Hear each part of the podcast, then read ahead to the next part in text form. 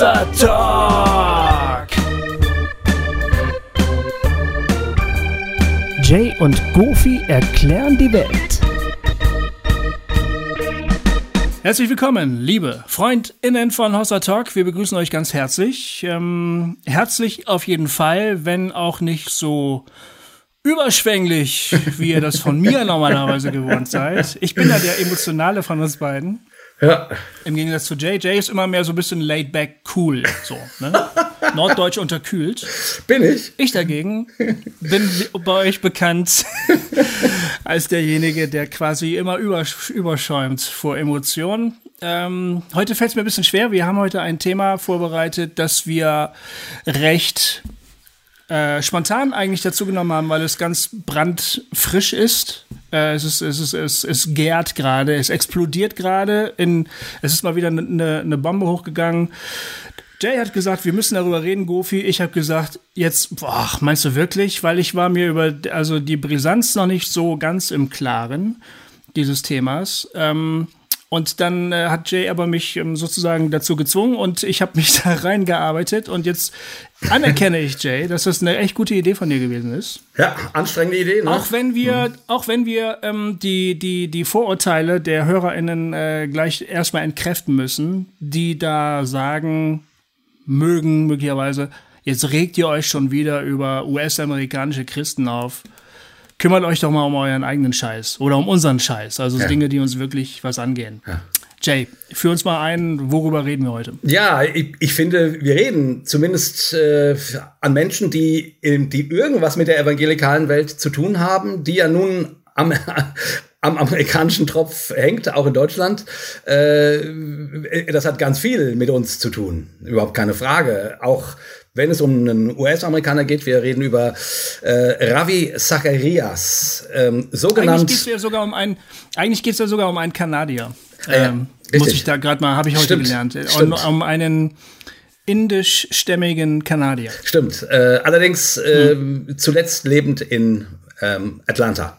Ähm, von daher stimmt ähm, US-amerikanisch doch auch wieder. Aber Irgendwie ja, auch, ja. ja.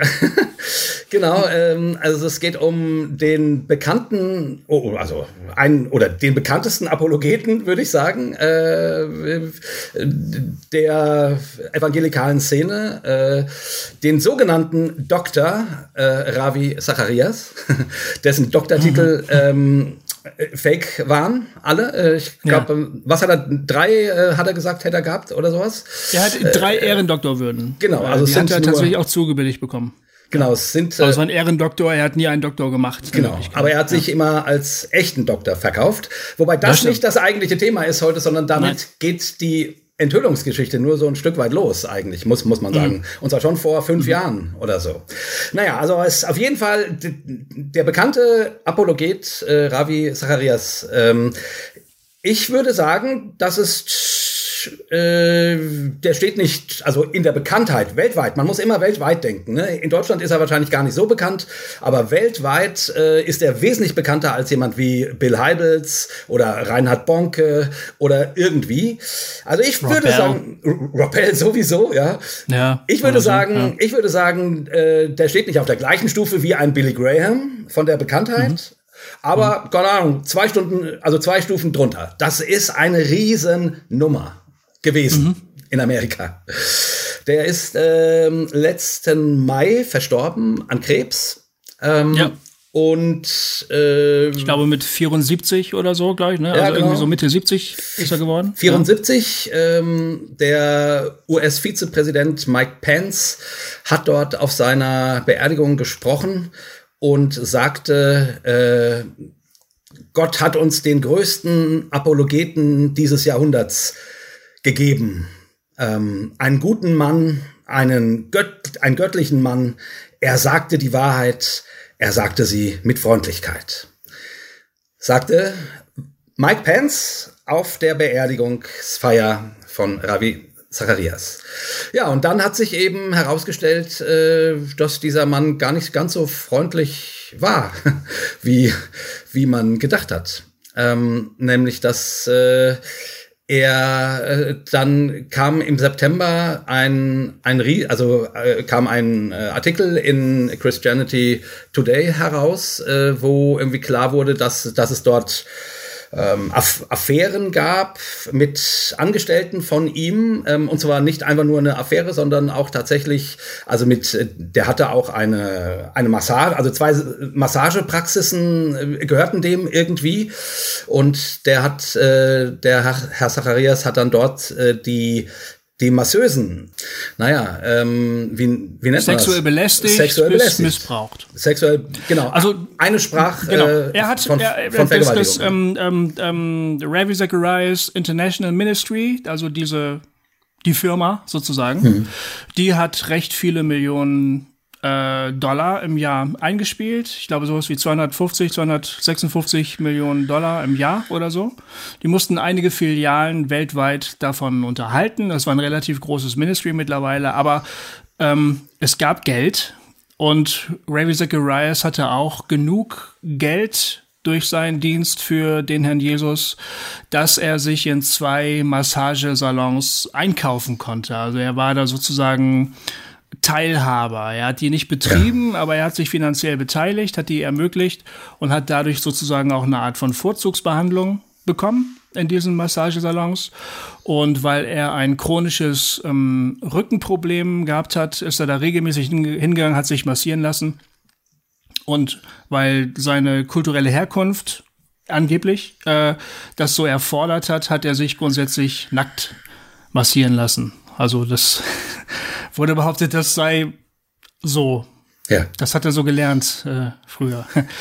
Und ähm, er hat dann die Masseurinnen zu sexuellen Handlungen verleiten wollen. Er hat sich stellenweise ähm, belästigt. Viele haben sich gewehrt, aber manche haben sich auch nicht wirklich getraut, sich zu wehren, weil sie stellenweise auch finanziell von ihm abhängig gewesen sind, ja. weil er ihnen geholfen hat. Also er hat es geschafft, erst das Vertrauen zu erwerben dieser Frauen die, die Geschichte gleicht sich eigentlich immer. Er ja. hat es erst geschafft, ähm, irgendwie ein, der, der väterliche, fürsorgliche Freund zu sein, der sich für ihr Wohlergehen äh, sorgt, um ihr Wohlergehen sorgt und ihnen gerne helfen möchte. Und diese Art von merkwürdiger Nähe ist dann irgendwann ins ähm, Sexuelle umgeschlagen.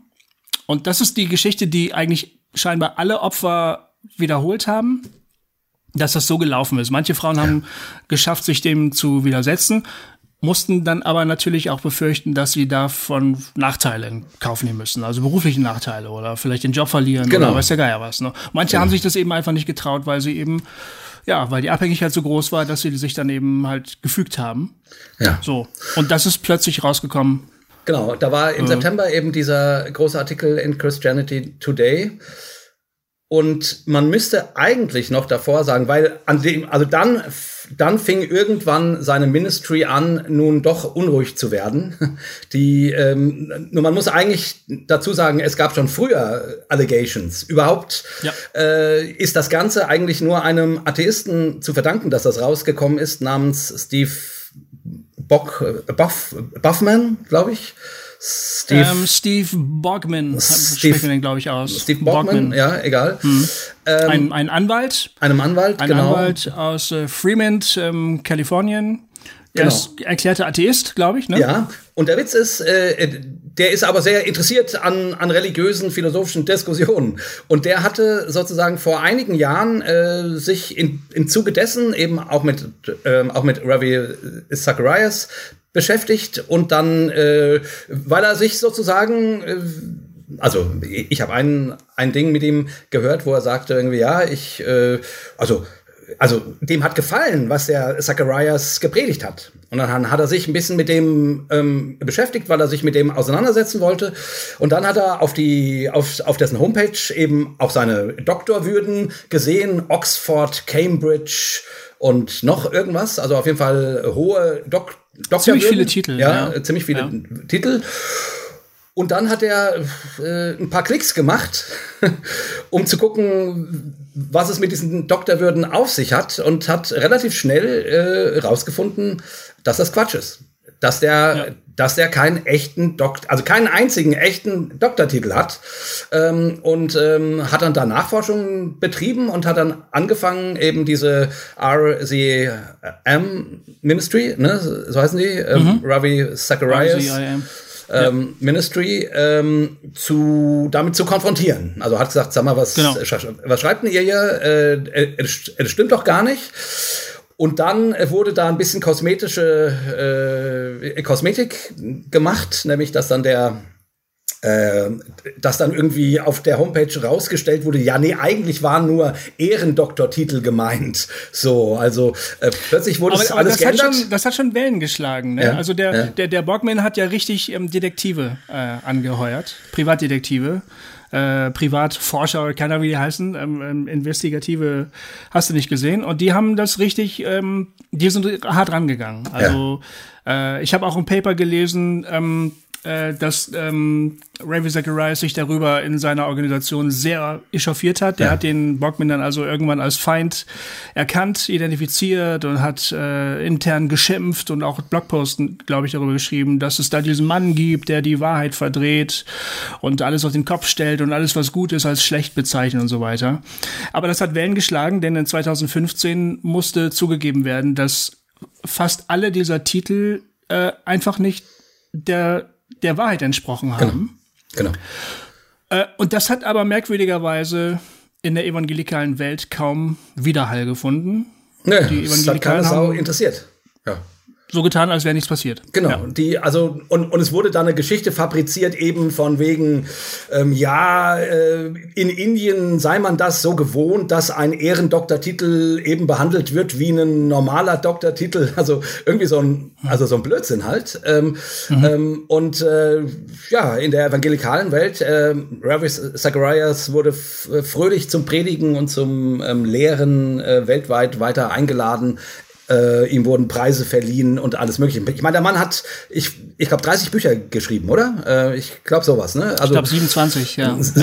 Um die 30 Bücher, die wirklich, äh, also auch Kassenschlager waren, wo er immer, mhm. immer, immer äh, ver, ähm, die die Wahrheit des Evangeliums, also die, die intellektuelle Redlichkeit des Evangeliums vertreten hat. Also ähm, genau. Wie war ich glaube, er hat bei Harper Collins, glaube ich, veröffentlicht, also ein ziemlich namhafter Verlag ja. auch. Ja. Ja, mhm. und ähm, also immer so äh, der Anspruch von, ähm, von dieser ähm, Ravi Zacharias Ministry war, ähm, sozusagen ähm, Glauben für denkende Menschen und Denken für glaubende Menschen äh, genau. ähm, äh, fassbar zu machen. So, ne? Ähm, genau. Und eigentlich war die war das Motto wie bei Hossa Talk: Jede Frage ist erlaubt. Genau. Wir sind offen für alle Fragen, hat es geheißen. Wir sind auf der Suche nach der Wahrheit und die Wahrheit scheut keine Frage. Genau solange es nicht um die Person von Ravi Zacharias geht. genau. Muss man sagen. Dann ging die Geschichte, ja. dann ging die Geschichte weiter, denn 2017 tauchte das erste Mal dann auch wirklich öffentlich, sehr öffentlich, ähm, ähm, der Vorwurf des sexuellen Missbrauchs auf. Ja. Erhoben hat den eine junge Frau aus Kanada, Laurie Ann Thompson. Ja. Ähm, und die Geschichte war so, dass ihr sie Ravi Zacharias ursprünglich überhaupt gar nicht gekannt hat, aber ihr Mann war ein ganz großer Ravi-Fan. Ja. Hat seinen Podcast immer gehört. Ja. Ravi Zacharias hat den Podcast, so wie wir auch. Und äh, äh, der Mann hat den mit großer Begeisterung gehört und hat davon sehr, sehr viel Gewinn gezogen und ist im Glauben erbaut worden und so weiter und so fort. Und dann kam es zu einem Treffen bei einem Essen, meinem festlichen Essen, wo Ravi Zacharias das Ehepaar eingeladen hat. Ich kann mich nicht mehr dran erinnern, wie es dazu überhaupt gekommen ist. Ich glaube, der Mann hat eine sehr große Spende abgedrückt. Das war ein Geschäftsmann. Genau. Ich glaube, das hatte erstmal so den Grund. Die waren, die waren auch finanziell starke Unterstützer von ähm, Ravi Zacharias. Genau. Ja.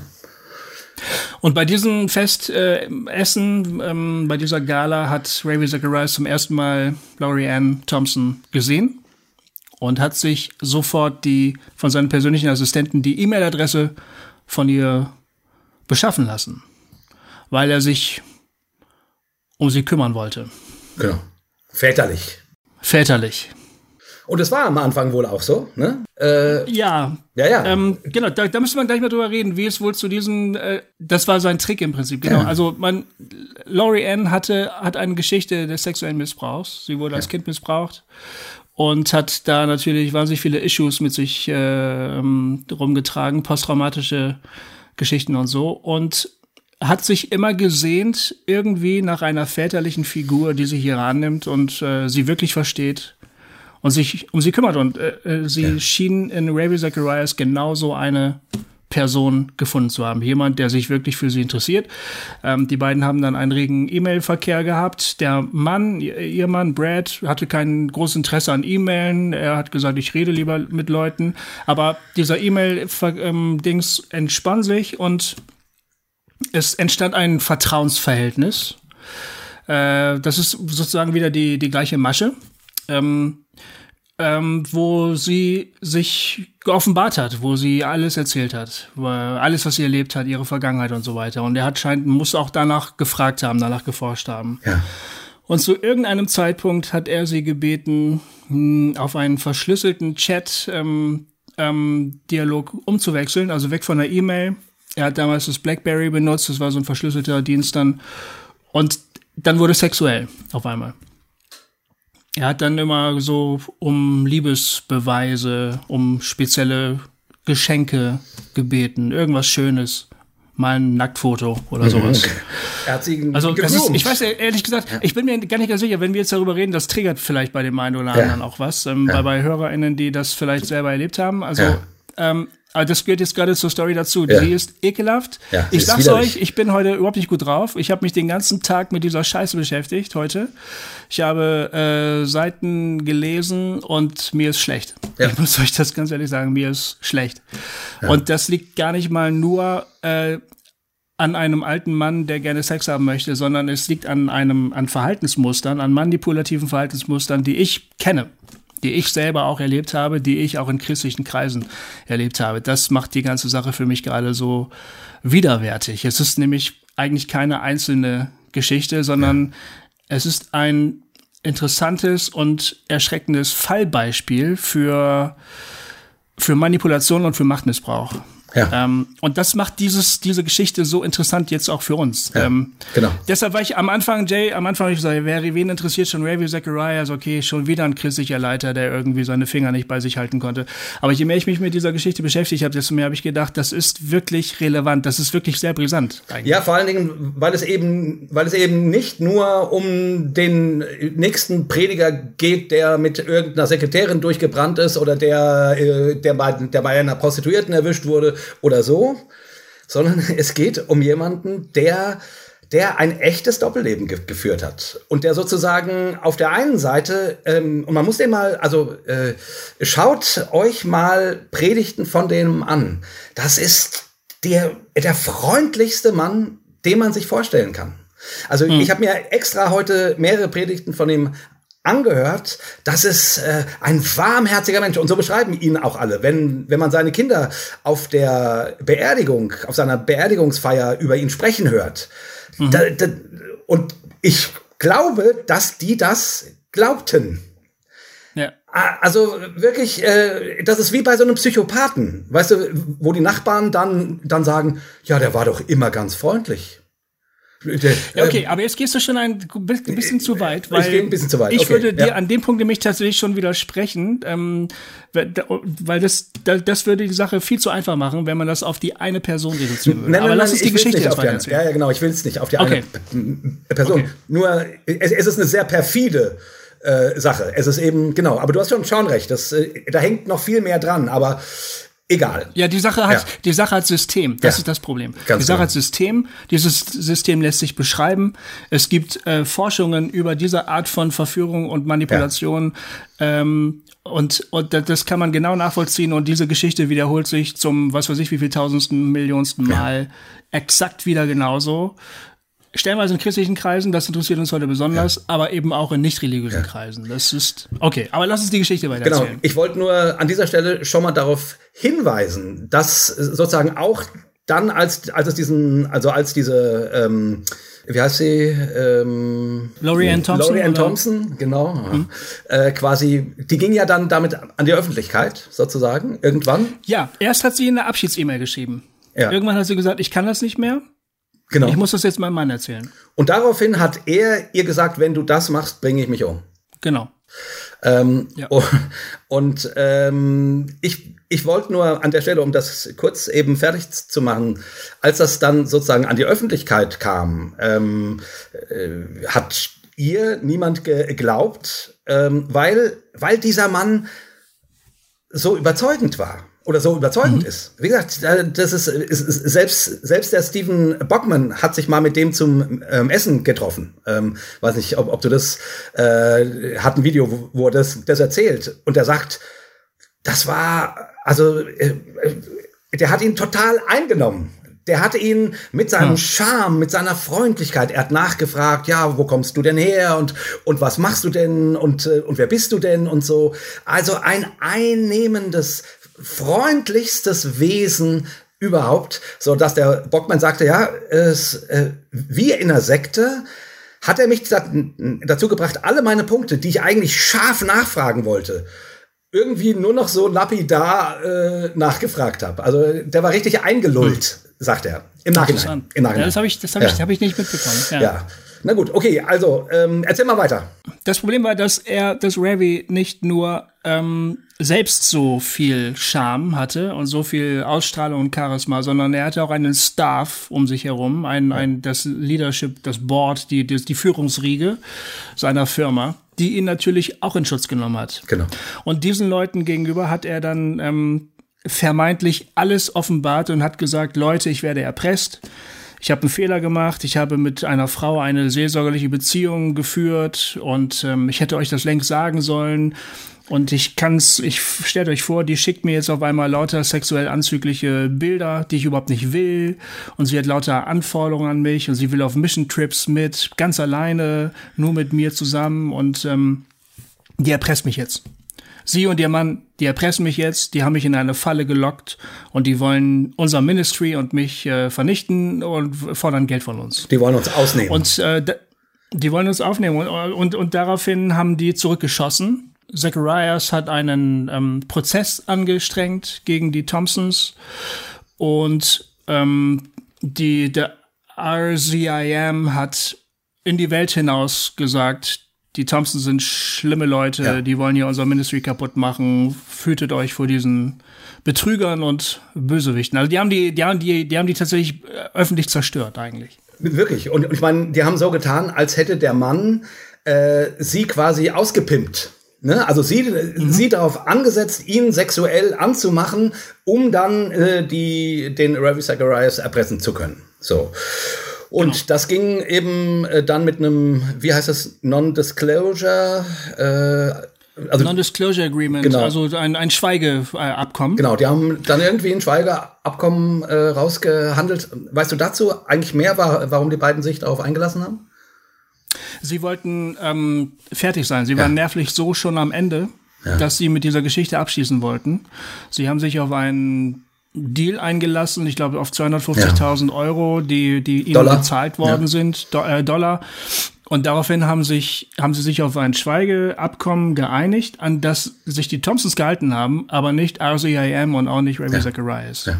Denn die haben öffentlich dann davon geredet. Und die mussten umziehen, äh, die mussten umziehen, weil, ja. sie, weil sie an dem Ort, wo sie waren, nicht mehr äh, sicher waren. Ne? Ähm, die sind im Internet beschimpft worden äh, auf das Schlimmste von Christen und so weiter. Also ja, die hatten die Christenheit jetzt gegen sich natürlich. Ja, ne? total. Das die Leute, die den Säulenheiligen da angegriffen haben. Genau, also ich, ich meine, ähm, also ja, ähm, kann man ja sozusagen, also wenn die, wenn die Geschichte gestimmt hätte, so könnte man hm. ja verstehen, dass Leute sagen, was seid denn ihr für schlimme Menschen? So. Ja. ja. Aber es war nicht so.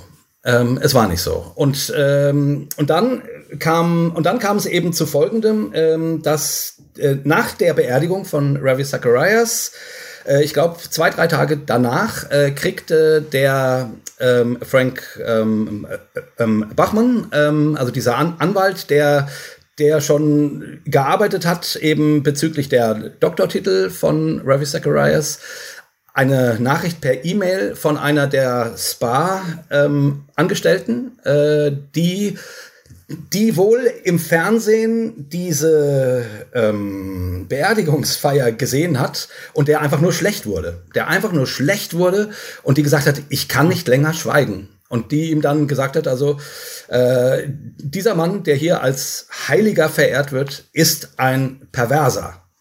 Und er hat das dann überprüft. Ähm, sie wollte nicht mit ihrem Namen genannt werden, aber äh, sozusagen die Sachen, die er rausbekommen hat, stimmten. Also die, die, die, das, äh, das erwies sich als richtig. Also es gab immer mehr Hinweise darauf, auch auf, auch auf andere Angestellte, die Ähnliches erlebt haben. Ähm, und so hat er das dann, glaube ich, im September veröffentlicht. Daraufhin kam der Artikel von Christianity Today, die, die auch noch mal in, intensiv nachrecherchiert haben. Das, das muss man sagen. Also die, die, die haben dann, dann eine gute Arbeit geleistet. Spät, aber gut, immerhin. Ähm, ähm, und, ähm, und dann irgendwann im Herbst ähm, ja, hat sich eben auch die äh, RCM ähm, äh, die kamen natürlich unter Druck und die wussten, wir müssen jetzt irg irgendwas machen. Und die haben dann ein unabhängiges Anwaltsunternehmen beauftragt, das Ganze zu untersuchen. Und dieser Bericht kam jetzt im Februar raus. Und genau, das ist recht frisch. Ja, genau, ja, das ist eben sehr frisch. Aus dem Grund reden wir jetzt darüber sozusagen, weil mhm. das eben sehr frisch ist und und da ist eine echte Bombe geplatzt. da ist eine echte Bombe geplatzt, weil das eben nicht nur äh, ähm, die Mrs. Thompson war und nicht nur ein oder zwei Angestellte in irgendeinem Spa-Unternehmen, sondern die haben die Handys von dem ähm, Herrn Zacharias ausgelesen, die haben äh, eben äh, mit weiteren An Angestellten von irgendwelchen Unternehmen gesprochen.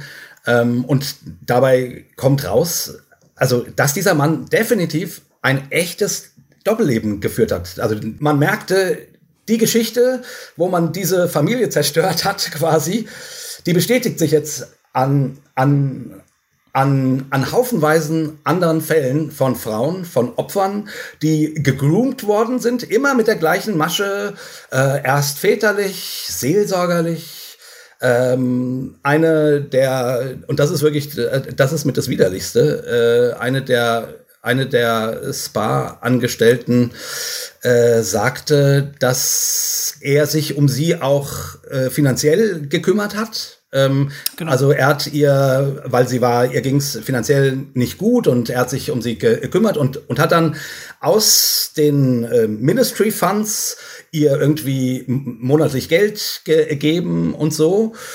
Und dann hat er irgendwann angefangen, von ihr Sex zu verlangen. Und genau. sie sagte, er hat sie dann vergewaltigt.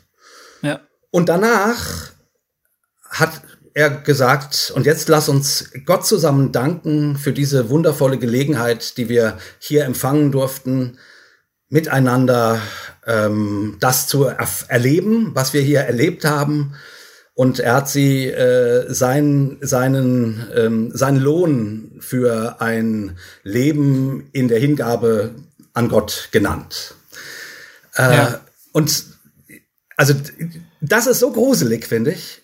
Das ist so gruselig. Das ist nicht einer, der einfach nur, äh, kann, wie gesagt, irgendwie in Puff geht oder eine Affäre anfängt, sondern das ist einer, der, der wirklich ähm, ähm, äh, mit System daran gearbeitet hat, Frauen einzufangen, zu umgarnen, zu groomen, sie an sich zu binden, sie zu öffnen und dann zugebissen hat. Also wirklich wie ein Soziopath. Wie ein Soziopath. Äh, und sie vergewaltigt ja. hat und, und dabei dann immer noch äh, von Gott gesprochen hat und so weiter. Und da, und da ist dann auch der Punkt, wo ich irgendwie denke, ja, ich, äh, ich kann eine ganze Menge noch verstehen, ne? so an christlichem Gott, äh, Doppelleben. Also wenn, wenn Leute, keine Ahnung, unglücklich in ihrer Ehe sind und irgendwie, äh, keine Ahnung, oder äh, halt einer tollen anderen Frau begegnen oder einem tollen anderen Mann. Ich, ich kann sowas schon verstehen, dass Leute dann sozusagen auf Abwege kommen, sagen wir es mal so. Mhm. Aber dieses diffizile, systematische, im Fall von, keine Ahnung, zig Fällen, das ist schon heftig. Ich muss an dieser Stelle mal eine Sache sagen. Äh, wir haben relativ spontan beschlossen, diesen Talk zu führen. Ja. Ne? Wenn wir einen längeren Vorlauf gehabt hätten, hätte ich gerne dazu Vero Veronika Schmidt mhm. eingeladen. Mhm. Veronika Schmidt aus der Schweiz. Veronika, falls du das jetzt hörst, hören solltest, kann ja sein. Ich hätte dich hier sehr, mhm. sehr gerne ähm, bei diesem Gespräch das dabei stimmt. gehabt, weil wir hier über toxische patriarchale Leitung sprechen. Und Veronika beschäftigt sich gerade sehr, sehr viel mit diesem Thema, postet auf Facebook auch sehr, sehr viel dazu. Wir werden aber noch in diesem Jahr mit Veronika sprechen. Ja, und dann ja. können wir vielleicht darauf nochmal zurückkommen. Ja. Es ist jetzt ein bisschen problematisch, das muss man an dieser Stelle einfach mal sagen. Vielleicht aber auch eine Chance, dass wir beiden alten Männer uns über diese Art von Männlichkeitsverständnis und toxischer Leiterschaft ja. unterhalten. Ähm, aber es ist auf der anderen Seite vielleicht auch eine Chance, weil wenn, wenn zwei Männer sich einfach mal darüber unterhalten, weil wir sind im Prinzip, wir sind vielleicht keine Soziopathen und wir haben auch noch nie irgendjemand vergewaltigt, ähm, aber äh, irgendwo geht uns dieses Thema was an und das, das interessiert mich an, an dieser Sache ja. nämlich auch. Es gibt nämlich sozusagen also grundlegende Mechanismen, grundlegende, sich wiederholende ähm, systemische Schemen sozusagen, ja, ja, die mich interessieren. Also du hast ein Fremdwort eben schon mal benutzt öfter, Groomen, ja. Grooming, ne? Ja. Das ist das, das Wort dafür, wenn jemand sich das Vertrauen einer anderen Person erschleicht. Und in den, in diesem Fall ist, um es dann zu missbrauchen. Gibt es da immer, ja, genau, aber in diesem Fall gibt es immer einen Statusunterschied. Ja.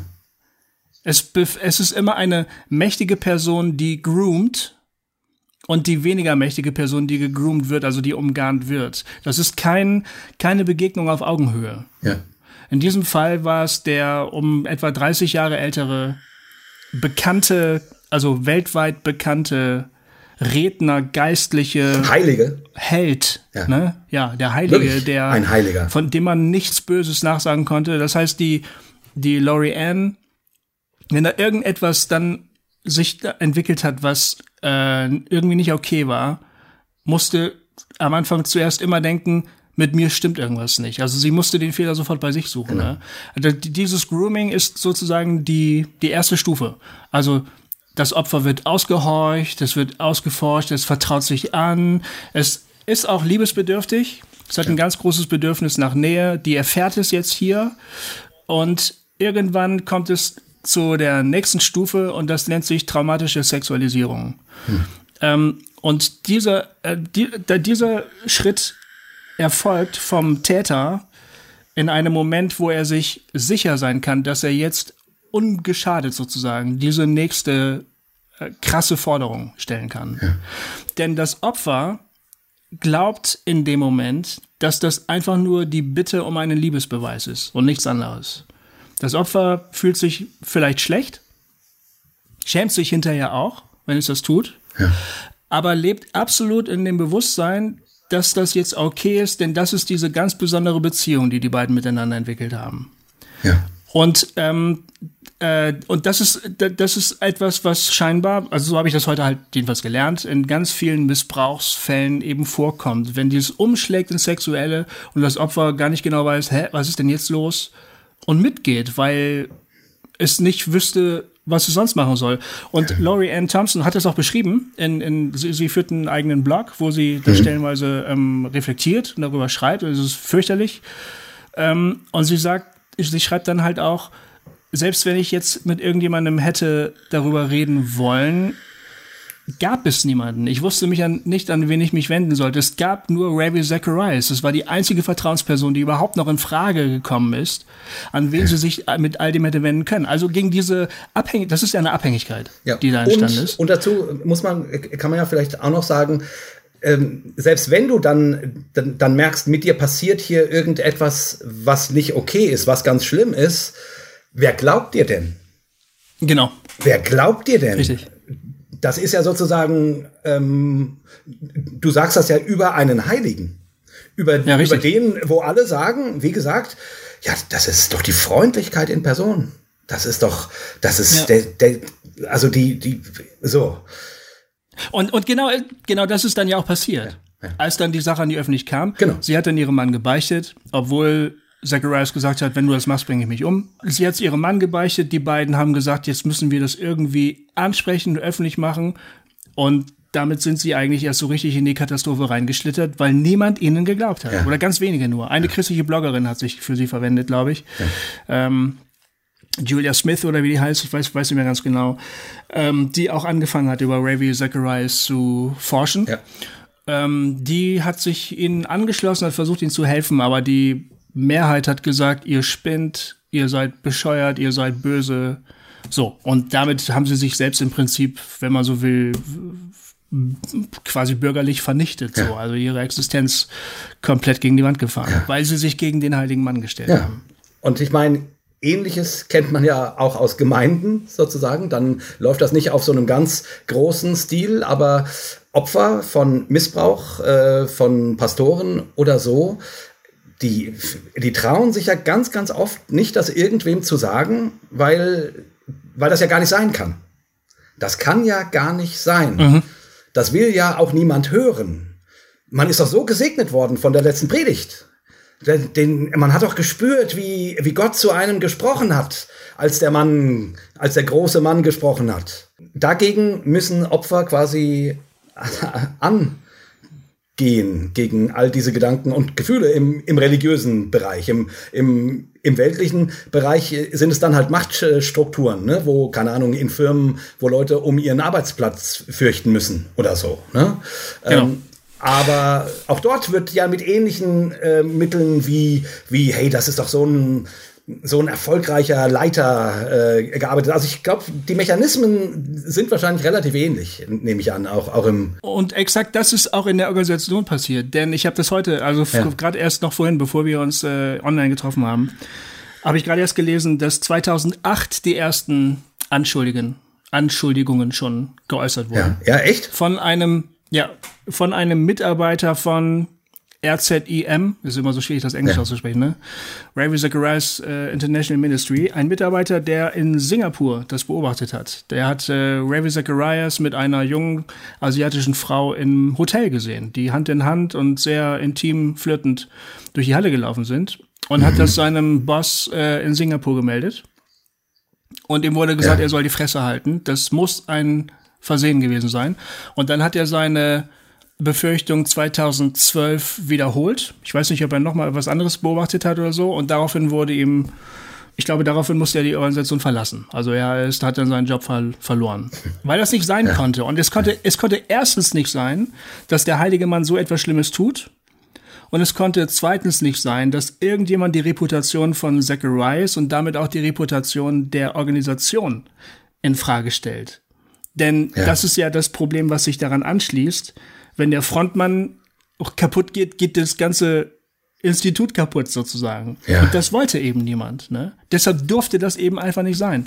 Und das meine ich damit, auf der einen Seite hast du hier einen Soziopathen, der ja. ähm, die, das Image hat, dass er die Wahrheit verkündet und immer die Wahrheit sucht. Auf der anderen Seite hast du aber auch das System, erstens, das er aufgebaut hat, das ihn aber auch stützt ne? Ja. und seine ja, genau. Arbeit möglich macht. Ja, genau. Und diese Leute gehen genauso hart vor, auch gegen interne Kritiker. Es hat noch an, eine andere interne Kritikerin gegeben, die heißt ähm, Ruth Melotra. Die hat einen Brief geschrieben, das war erst im Februar diesen Jahres. Genau, erst vor kurzem. Ja. Wo sie dem, dem, dem Leiterschaftsstaff nochmal gesagt hat, was ihr alles in der ganzen Behandlung dieser Affäre nicht gefallen hat. Und ähm, und die wurde, die wurde fertig gemacht. Die wurde richtig fertig gemacht und sie wurde auf irgendwelche Seminare geschleppt, wo man ihr gesagt hat, sie sei ja kurz davor durchzudrehen und, und verrückt zu werden. Ja. Und die hat dann auch die Organisation verlassen, weil das äh, psychisch nicht mehr auszuhalten war, in diesem, in diesem Umfeld zu leben und da klarzukommen. Ja.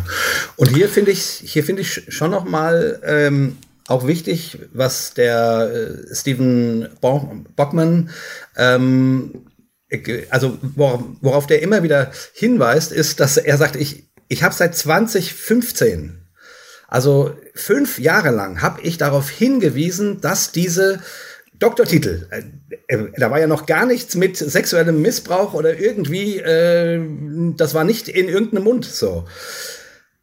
Ich habe darauf hingewiesen, dass das, dass Ravi Zacharias lügt. Öffentlich. Hm. Immer wieder. Nachweislich lügt. Dass er sich zu etwas macht, was er nicht ist. Und es wollte keiner hören. Er sagt, es, äh, ja. es hätte einen äh, christlichen Autor gegeben ähm, vom ähm, der ähm, äh, ähm, Wartburg äh, Journal oder so, also irgendwie so ein kleineres Ding. Der hat ihm geglaubt und der hat halt gesagt, äh, wenn Ravi Zacharias bei so einer Sache lügt, wer weiß, wo er sonst noch lügt.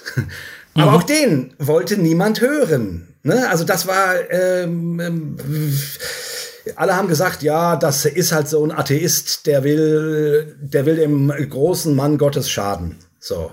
Genau. Und am Ende stellt sich raus, äh, das war alles wahr. Das war alles wahr. Und ja. es wurde gedeckelt und es wurde, ähm, ne, damit die Bücher weiterlaufen, damit, also sagen wir es mal ganz platt, damit die Kohle fließt, ähm, mhm. wurde das System Ravi Zacharias ge, äh, gestützt. Und okay, man könnte sagen, äh, das ganze Ausmaß war den war wahrscheinlich den wenigsten bekannt. Das weiß man nicht genau. Ähm, aber mhm. aber vielleicht, wie du sagtest, der eine hat da was gesehen, der andere da. Die wurden stillgehalten. Also man hätte da schon wesentlich früher dran gehen müssen. Definitiv. Richtig. Das, das Ausmaß hätte bekannt sein können. Wenn man es hätte sehen wollen, hätte, hätte man es gesehen. Das ist genau der Punkt, finde ich. Und da gleicht sich die Geschichte, meiner Ansicht nach, mit anderen Skandalen innerhalb religiösen, in, innerhalb religiöser Kreise, wo eben einfach nicht das wahr sein darf, was offensichtlich wahr ist, wo dann die Augen zugemacht werden und gesagt wird, nein, das wir wollen nicht, dass das wahr ist. Das kann nicht sein. Das kann einfach nicht sein. Obwohl sich die Anzeichen verdichten, ne? Ja. Obwohl die Dinge stellenweise sogar schon offen auf dem Tisch liegen, trotzdem. Der größte Apologet soll verdammt nochmal der größte Apologet bleiben. Also der, der, der größte ja. Apologet, den uns Gott geschenkt hat, wie der Vizepräsident sagte, der soll verdammt nochmal unser größter Apologet bleiben. Wir wollen verdammt hm. nochmal keinen, äh, nicht denken müssen, dass der uns belügt. Weil was würde das denn ja. auch darüber sagen, was wir ihm alles glauben? Der Brad Thompson, der Mann von Lorianne Thompson, ja. hat äh, dann in diesem in einem in einem langen Bericht, in einem offenen Brief an die Organisation und an die Öffentlichkeit das abgeschlossen mit den Worten, es ist schon sehr ironisch, dass jemand, der sich angeblich so sehr für die Wahrheit eingesetzt hat, nicht daran gedacht hat, dass die Wahrheit irgendwann vielleicht selbst aufstehen könnte und für sich selbst sorgen könnte, dass sie ans Licht kommt. Ne? Da, da ziemlich bitterer, bitteres Resümee, aber im Prinzip ist ja genau das passiert. Also dieser Champion für die Wahrheit, der einen Sack voller Lügen mit sich rumgeschleppt hat, einen ganzen Keller voller Leichen sozusagen. Ausgerechnet der wird, nachdem er gestorben ist, irgendwie von der Wahrheit eingeholt, ne? Von der von der echten Wahrheit. Aber auch nur, weil eins der Opfer sich bei diesem Anwalt gemeldet hat. Also hätte die das nicht gemacht, würden wir heute Ravi Zacharias immer noch für einen Heiligen halten. Und, ja. und da muss man mal wirklich dieser Frau äh, auf Knien danken, weil sie uns von einem Verführer äh, quasi befreit hat, weil sie sozusagen den, den, den, den Stein ins Rollen gebracht hat, der dann ermöglicht hat, dass andere Opfer den Mut gefunden haben, auch auszusagen, dass Leute äh, deutlicher hin, hingeschaut haben und so weiter, dass man irgendwann eben diese unabhängige Firma beauftragt hat, um das nachzuforschen und so weiter und so fort. Das wäre alles nicht rausgekommen. Also das ist schon krass. Wir hätten, wir, wir, wir, wir würden davon aber nur irgendeinen Nutzen davon tragen, wenn wir die Lehren aus der Geschichte ja, ziehen. Genau. Du hast, du hast gerade gesagt, sie hat uns befreit von einem Betrüger. Ja. Ich würde sagen, ja, das stimmt, aber wir sind wirklich erst dann sozusagen, ähm, wir haben, wir ziehen erst dann wirklich einen Vorteil daraus, wenn wir die Lehren daraus auch ziehen. Ja. Weil, ich meine, Tod ist tot. Ravi Zacharias ist jetzt tot. So, ja, ja. zack, fertig. Und der kann auch nichts mehr gut machen, der kann auch nicht mehr zur Rechenschaft gezogen werden. Das Ministry benennt sich um, habe ich äh, vorhin gelesen. Das ist eine Meldung von gestern. Die wollen nicht mehr so gerne Ravi Zacharias äh, Ministry heißen. Kann man ja auch verstehen. Ähm, aber weißt du, und was ja aber jetzt passiert im Nachklapp dieser ganzen Geschichte, dass sich alle darauf konzentrieren, was Ravi Zacharias für ein böser Mann war. Ja, ja, genau. Und wenn das der Schluss dieser ganzen Geschichte ist, ja. dann haben wir überhaupt nichts gewonnen. Dann haben wir nichts Die Frage gewonnen, ist, wie ist es überhaupt dazu gekommen? Ja. Warum war das möglich? Das genau. ist die eigentliche Frage. Genau. Und ich meine, immerhin wird, also in, also das amerikanische Internet ist in Aufruhr, das religiöse. Ne? Man, man muss nur den Namen ähm, Ravi Zacharias bei YouTube eingeben. Da gibt's äh, keine Ahnung hunderte von irgendwelchen Clips, wo sich YouTuber melden und das analysieren und Diskussionen geführt werden und so weiter und so fort. Immerhin äh, ist doch ein, ein nicht geringer Teil davon ähm, ähm, konzentriert sich darauf, deutlich zu machen, also zum einen, dass es um die Opfer geht. Ja, das finde ich wirklich wichtig. Also das möchte ich an der Stelle sagen. Also ich, ich, ich habe andere Videos ähm, gesehen. Eins hieß, ist, ist Ravi Zacharias in der Hölle? Und da saßen dann vier Männer um den Tisch rum, die diskutierten und dann Bibelstellen, Ping-Pong, was steht hier und was sagt das dazu und so weiter, die, die darüber diskutierten, ob der jetzt in der Hölle ist oder nicht. Und ich, ich guckte mir das an und dachte nur, what the fuck?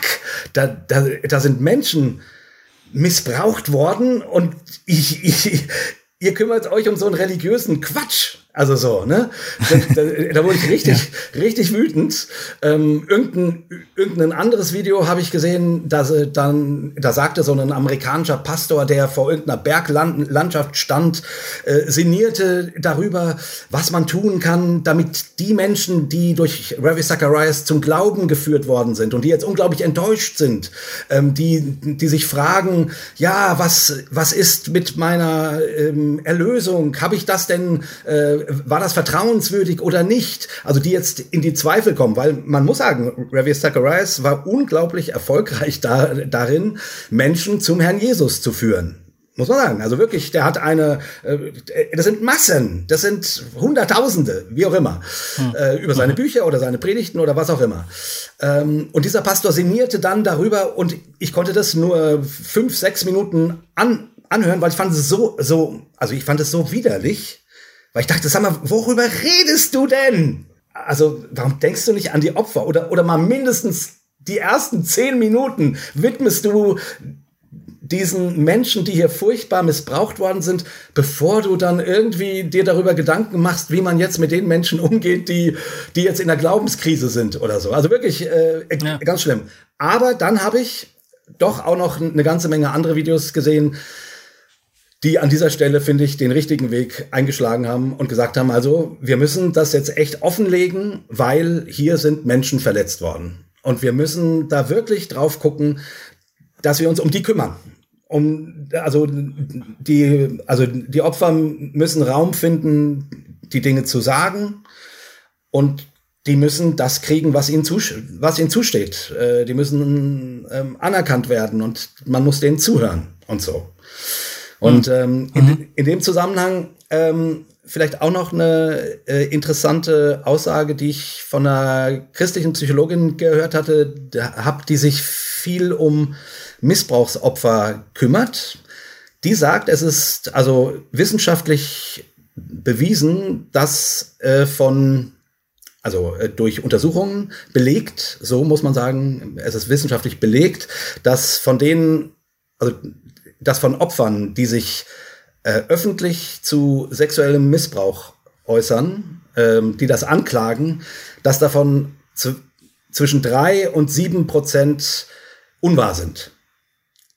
Also ah. das heißt, 95 Prozent von Menschen, die den Mut finden, zu sagen, ich wurde sexuell missbraucht, die lügen nicht.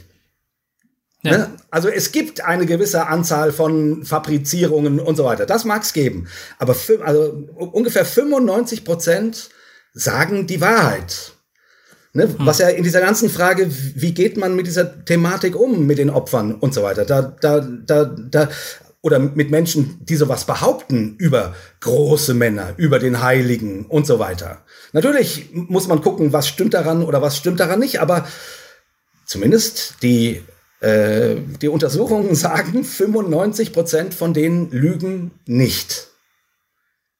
Also äh, müssten wir solchen Stimmen erstmal Gehör geben, finde ich. Ja. So, also ja. das ist mir nur wichtig. Mir ist es echt wichtig, auch wenn wir hier jetzt reden und was ist das und die Machtstrukturen und so weiter, dass wir echt nicht vergessen, da geht es um Menschen.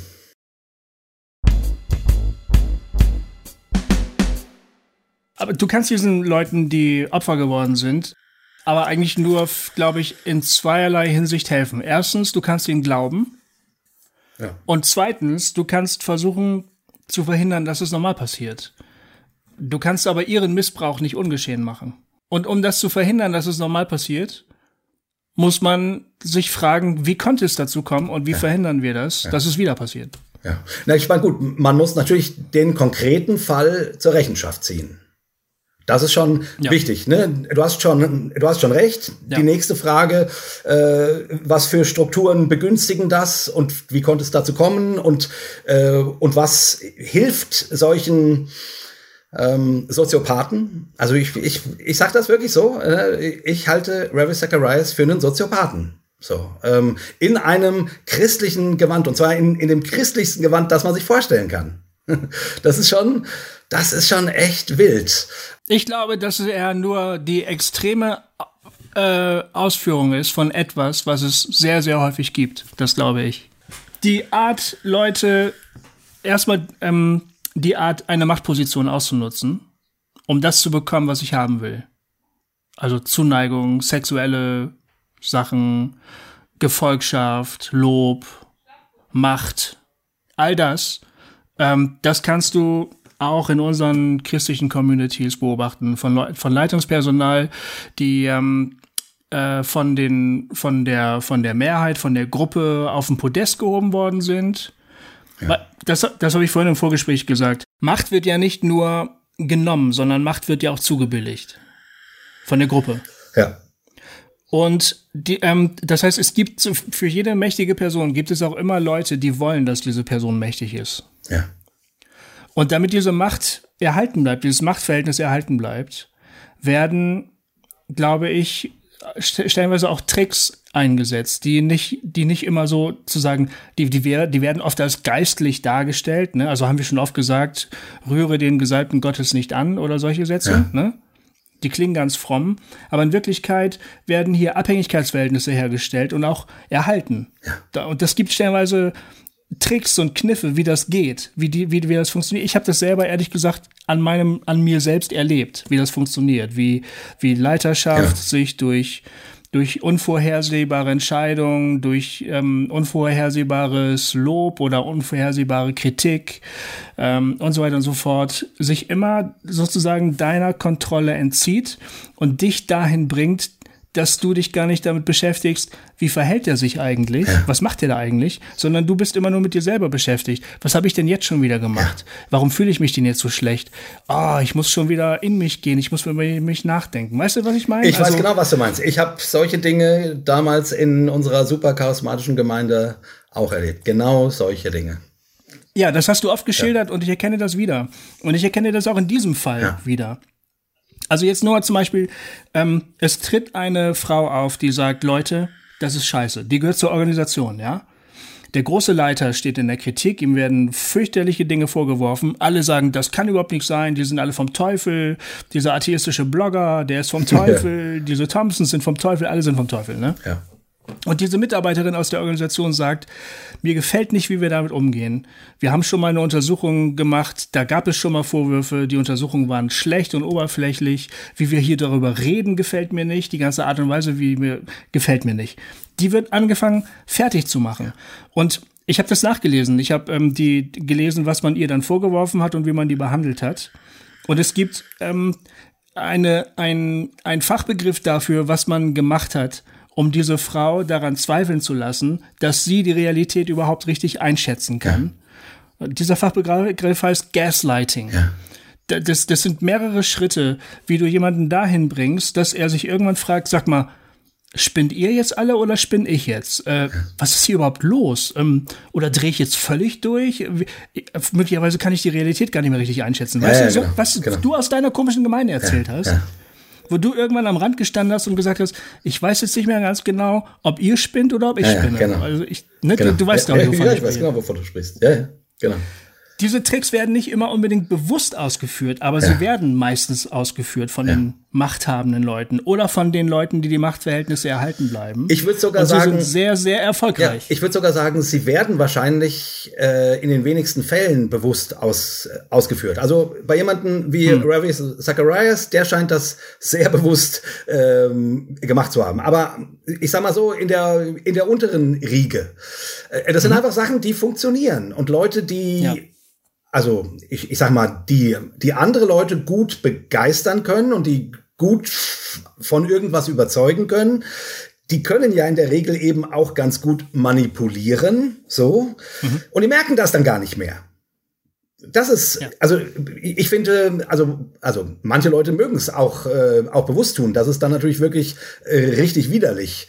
Aber ich finde, ähm, was dieser Fall für mich auch so deutlich offenlegt, ähm, eine, eine Art von Kultur, eine Art von System, die, die einfach funktioniert. Und wo Leute, mhm. die, die das in Frage stellen, äh, die dann diffizil oder sogar bewusster oder, oder nicht bewusst, sondern ähm, nachhaltig ausgegrenzt, hinterfragt werden, la la la. Also wo quasi das System sagt, es muss alles in Ordnung sein und du bleibst uns mit deinen ähm, Nachfragen bitte vom Leibe. So. Ja. Genau. Und das finde ich die, die, die, die, also ich, ich würde hoffen, dass der Fall Ravi Zacharias äh, auf verschiedenen Ebenen in Evangelikalien oder nicht nur dort, aber auch dort vor allen Dingen, weil das ist ja nun mal ein, ein Fall, der hier stattfindet, ähm, mhm. uns wirklich zum Nachdenken bringt, wie viel Raum für Wahrheit ist denn wirklich da? Ja. Oder wie viel ähm, oder wie sehr wollen wir Dinge nur sehen, die wir halt nur sehen wollen. Und sobald das in Frage gestellt wird, wird das abge, abgewiegelt und ähm, von uns gehalten und wird das irgendwie äh, und werden so Leute eben, wie du es gerade be beschrieben hast, mundtot gemacht. Den, den, mhm. den wird quasi eingeredet, dass sie spinnen. Und das ist schon schlimm. Das ist wirklich schlimm. Du hast ja, ähm, als du das Thema mir vorgeschlagen hast, ne, da war der Begriff der Wahrheit für dich irgendwie ja. besonders wichtig. Ja. Wieso? Äh, erklär, erklär, erklär das mal, wie du ja. da drauf gekommen bist. Also, als ich diesen ganzen Fall jetzt gehört habe, wie gesagt, da, da habe ich erstmal äh, habe ich erstmal gedacht, boah, fuck, diese, diese ganzen armen Frauen, ey, wer, wer arbeitet das auf? Und wie viele gibt's davon, die sich die sich überhaupt nicht an die Öffentlichkeit trauen. Und es ist ja sozusagen aus diesen Handys äh, wirklich klar, äh, dass es da noch haufenweise andere gibt und eben wahrscheinlich auch noch in anderen Ländern. Also der, hm. der Ravi Zacharias war ja, äh, keine Ahnung, die Hälfte des Jahres äh, in Bangkok, ähm, mhm. hatte dort zwei Wohnungen, wo er angeblich ja. an seinen Büchern schrieb ähm, wo man nicht genau weiß, was da lief. Aber nach allem, was man aus seinen Handys sehen kann, kann man sich zumindest vorstellen, was da lief. So, mhm. ähm, also ich, ich habe natürlich, wie gesagt, ich habe erstmal gedacht, boah, diese armen Frauen, ja. Puh. Und dann habe ich aber auch gedacht, äh, für, für ein evangelikales Christsein ähm, ist der Begriff der Wahrheit ja sozusagen einer der wichtigsten. Ne? Man glaubt an Jesus Christus, weil er die Wahrheit ist. Der Weg, die Wahrheit und das Leben. Also sprich, und deswegen macht man ja auch Apologetik, um nachzuweisen, dass es sinnvoll ist, dass es vernünftig ist, an die Wahrheit Gottes zu glauben, dass das wahrer ist als das, was, als wie die Welt Dinge interpretiert. So, ne? also es geht um, um, mhm. einen, um einen Deutungsanspruch und eben um, um herauszuarbeiten, ähm, dass der christliche Glaube wirklich wahr ist. So, also ich betone ja. das deswegen so, um, um, um das so, also weil es darum beim evangelikalen Glauben, ich würde mal sagen, zu 70 Prozent geht. So. Und dann habe ich gedacht, ja, hm. Und dann gibt es hier einen, den man wirklich weltweit feiert, als, als einen, einen der Meister darin, anderen zu erklären, warum der christliche Glaube wahr ist. Die Wahrheit zu verteidigen, in, in, in Debatten mit Atheisten zu gehen und dort sozusagen äh, den Wahrheitsanspruch des christlichen Glaubens zu verteidigen. Und um das sozusagen, äh, ja, genau, also, also, also die Verkörperung dieses Wahrheitsanspruchs Ravi Zacharias ist die menschliche, also ist die Inkarnation dieses Wahrheitsanspruches. Hm. Ja, und dann stellt sich raus, dass das ein Soziopath ist, ein Hochstapler, ein, ein wirklicher Hochstapler, den, nicht, den anscheinend nicht mal seine Familie durchschaut hat. Also, wie gesagt, ich, ich kann mir das, das gar nicht vorstellen, aber es. Äh, ich auch nicht, aber, ehrlich gesagt, aber, übrigens. Ich kann mir das nicht aber vorstellen. Aber wenn du diese Abschiedsrede seiner Tochter äh, hörst, mit dem Wissen, was du heute hast, das zerreißt hm. dir das Herz, weil, weil ich mich natürlich frage, wie, wie geht es seiner Familie jetzt? Meine Güte. Ja.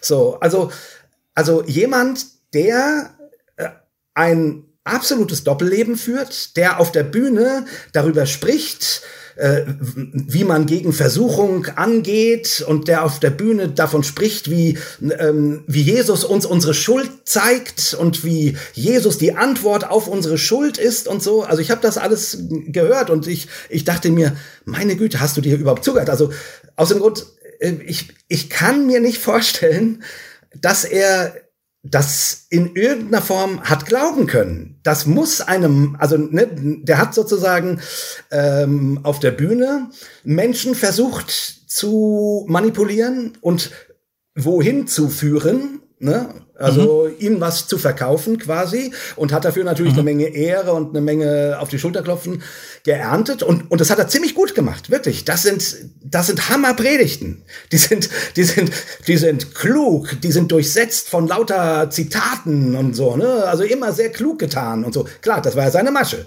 Ähm, ein Doktor, Doktor, Doktor. So. Und ähm, also und dann stellt sich heraus, dass dieser Mensch im Privaten ähm, Frauen so lange bearbeitet, bis er sie wie ein Predator, also, äh, also mhm. wirklich zu fassen kriegt, um sie dann zu missbrauchen und zu vergewaltigen und wirklich schlimme Dinge zu tun. Und, und, ja. ähm, und das mit System. Das ist mir wichtig dabei, das mit System. Und da habe ich mich dann halt gefragt, ja, meine Güte, ähm, wenn, also wenn man diesen Mann als die übertrieben gesagt Inkarnation des Wahrheitsanspruches des christlichen Glauben feiert, alle würden, alle werden sagen, nein, die ist, die ist Jesus Christus, aber verdammt nochmal, ihr wisst, was ich meine. Der spricht da und ihr nickt alle und wir haben alle genickt. Ja, deswegen ist das, woran ich glaube, wahr. Aber es war eine Lüge. Dieser Mann ist ein Lügner, ja. ein Hochstapler. Also äh, es gibt so es gibt so viele Punkte, wo ich am liebsten ja, einhaken sorry, äh, würde. Ich, ich, warte immer darauf, dass du Ja, ich weiß, ich, aber lass mich diese Rede kurz zu Ende bringen, weil weil ja. ich irgendwie äh, weil weil ich merke, diesen Punkt äh, rüberzubringen äh, ist nicht so ganz leicht anscheinend, weil die Leute hm. immer nur sagen, hm. ja, das war ein schlimmer Mensch. Ja, aber verdammt noch mal, wir haben diesem schlimmen Menschen geglaubt. Und dann müssen wir uns doch heute fragen, ähm, wenn wir, also ähm, suchen wir tatsächlich die Wahrheit oder suchen wir nur die Illusion der Wahrheit? Dieser Mann war, hm. ein, war ein Zauberkünstler, der hat die perfekte Illusion der Wahrheit verkörpert. Und der sind wir nachgerannt. Und das, und da frage ich mich halt, wie weit ist es um den Wahrheits, um das Wahrheitssuchen im evangelikalen Glaubensgerüst überhaupt bestellt, wenn das möglich ist? Wenn das keinem auffällt, wenn keiner merkt, ähm, wenn der immer noch ein Heiliger wäre, wenn das nicht posthum alles irgendwie langsam rausgekommen wäre. Weißt du, Goofy? Also das treibt mich auch um. Ähm, ja, aber ich stimme dir nicht in allem ja, zu, okay. wenn ich das mal kurz ja, sagen darf. Darfst du gerne. Es ist nämlich absolut, erstens könnte jemand einwenden und sagen, ja gut, was er getan hat und was er gesagt hat, sind ja zwei verschiedene Paar Schuhe. Und es kann ja trotzdem sein, dass das, was er gesagt hat, wahr ist. Auch wenn es ein Lügner gesagt hat, kann das immer noch wahr sein, was er gesagt hat, theoretisch. Ja, darum geht's mir nicht. Mir geht's nicht. Okay, aber das ist ja, mir geht es nicht ja, um, um die Sache, um die Frage, ob er wahre Sätze gesagt hat, sondern ob ich, äh, ob wir uns blind jemandem anvertrauen. Äh, also, naja, um die Feststellung, dass wir uns jemandem anvertraut haben, der sich nachhin, im Nachhinein als Hochstapler herausstellt. In dem Glauben, dass uns die Wahrheit erklärt wird. Darum geht's mir. Vielleicht hat er ja die Wahrheit erklärt. Ja, aber vielleicht auch nicht. Weißt du, also die, die, mir geht's ja, ja. um das dahinter. Mir geht es hm. um den, um, um den Anspruch, den Evangelikale hegen, wir glauben, weil es wahr ist. Und hm. ich finde, hm. dass, also, ob das stimmt, dass Evangelikale etwas glauben, weil es wahr ist, das müsste diese Geschichte zumindest deutlich hinterfragen meines Erachtens. Das stimmt allerdings, ja, das stimmt. Ähm, ich habe mir darüber Gedanken gemacht, was diesen Fall eigentlich zum Beispiel von dem Fall Harvey Weinstein äh, unterscheidet. Oder ja. all den widerlichen Fällen, die in der, im Zuge der MeToo-Bewegung äh, aufgetaucht ja. sind. Ne? all die Männer, die plötzlich als übergriffige ja. C.K. Lewis, ne, der, der Comedian oder ähm, ähm, äh, Wedel, der, der Regisseur genau. hier, wobei der glaube ich noch nicht, äh, äh, der, da wird glaube ich noch drum verhandelt, das steht noch nicht ganz fest, ob die Vorwürfe stimmen oder nicht, aber ich. Es ähm, klingt zumindest so. klang so, genau, also all diese Fälle. Ich habe mich Bill gefragt, was unterscheidet all. Ja. Ja, äh, genau. Aber was unterscheidet all diese Fälle von dem, von Fällen, die im religiösen Sektor passieren? Und auf den ersten Blick erstmal gar nicht so viel, ja. glaube ich. Weil grundsätzlich sind das dieselben Geschichten, die immer ablaufen. Da ist jemand mächtiger und jemand weniger mächtig. Die weniger mächtigere Person ist abhängig von der mächtigen Person. Ich glaube, ehrlich gesagt, im Kunstbereich passieren ganz häufig ja. genau solche Geschichten ja, auch. Das ist ein ähnlich diffus, diffuser Bereich mit irgendwie merkwürdiger, weicher Macht, die da ist, äh, wo Leute irgendwie hochgejubelt werden, auf Sockel gestellt werden. Das finde ich mit dem religiösen Bereich sehr, sehr stark vergleichbar. Ja. Und dann will die Schauspielerin halt nicht mit dem Produzenten ins Bett gehen. Und dann sagt er, du kriegst nie wieder eine Rolle von niemandem. Irgendwie so. Ja, okay, dann mach ich es halt doch. Also so ungefähr, das, das ähnelt sich ja doch sehr stark. Ne? Die Machtverhältnisse sind sehr ähnlich. Die Frage ist ja, und das war ja deine Frage, was unterscheidet diese religiöse, eigentlich sogar diese evangelikale Version dieser toxischen Männermacht von den anderen Fällen? Und das ist wahrscheinlich genau die Frage der, der Wahrheit, ne? Der mächtige Mann ist mächtig, weil er die Wahrheit so gut erklären kann. Ich persönlich glaube, es geht vor allen Dingen um Deutungshoheit. Das ist, ähm, wer kann sagen, was wirklich wahr ist? Wer kann das am besten erklären? Wer hat die besten Argumente dafür? Und wenn wir in diesen Bereich vorstoßen, Deutungshoheit, ne, dann reden wir auch über Macht. Ja, ja. Ja. Es ist aber eine sehr, sehr softe Macht sozusagen. Also äh, als wir mit Hossa Talk angefangen haben, aber warte mal, da ja. haben wir, mhm.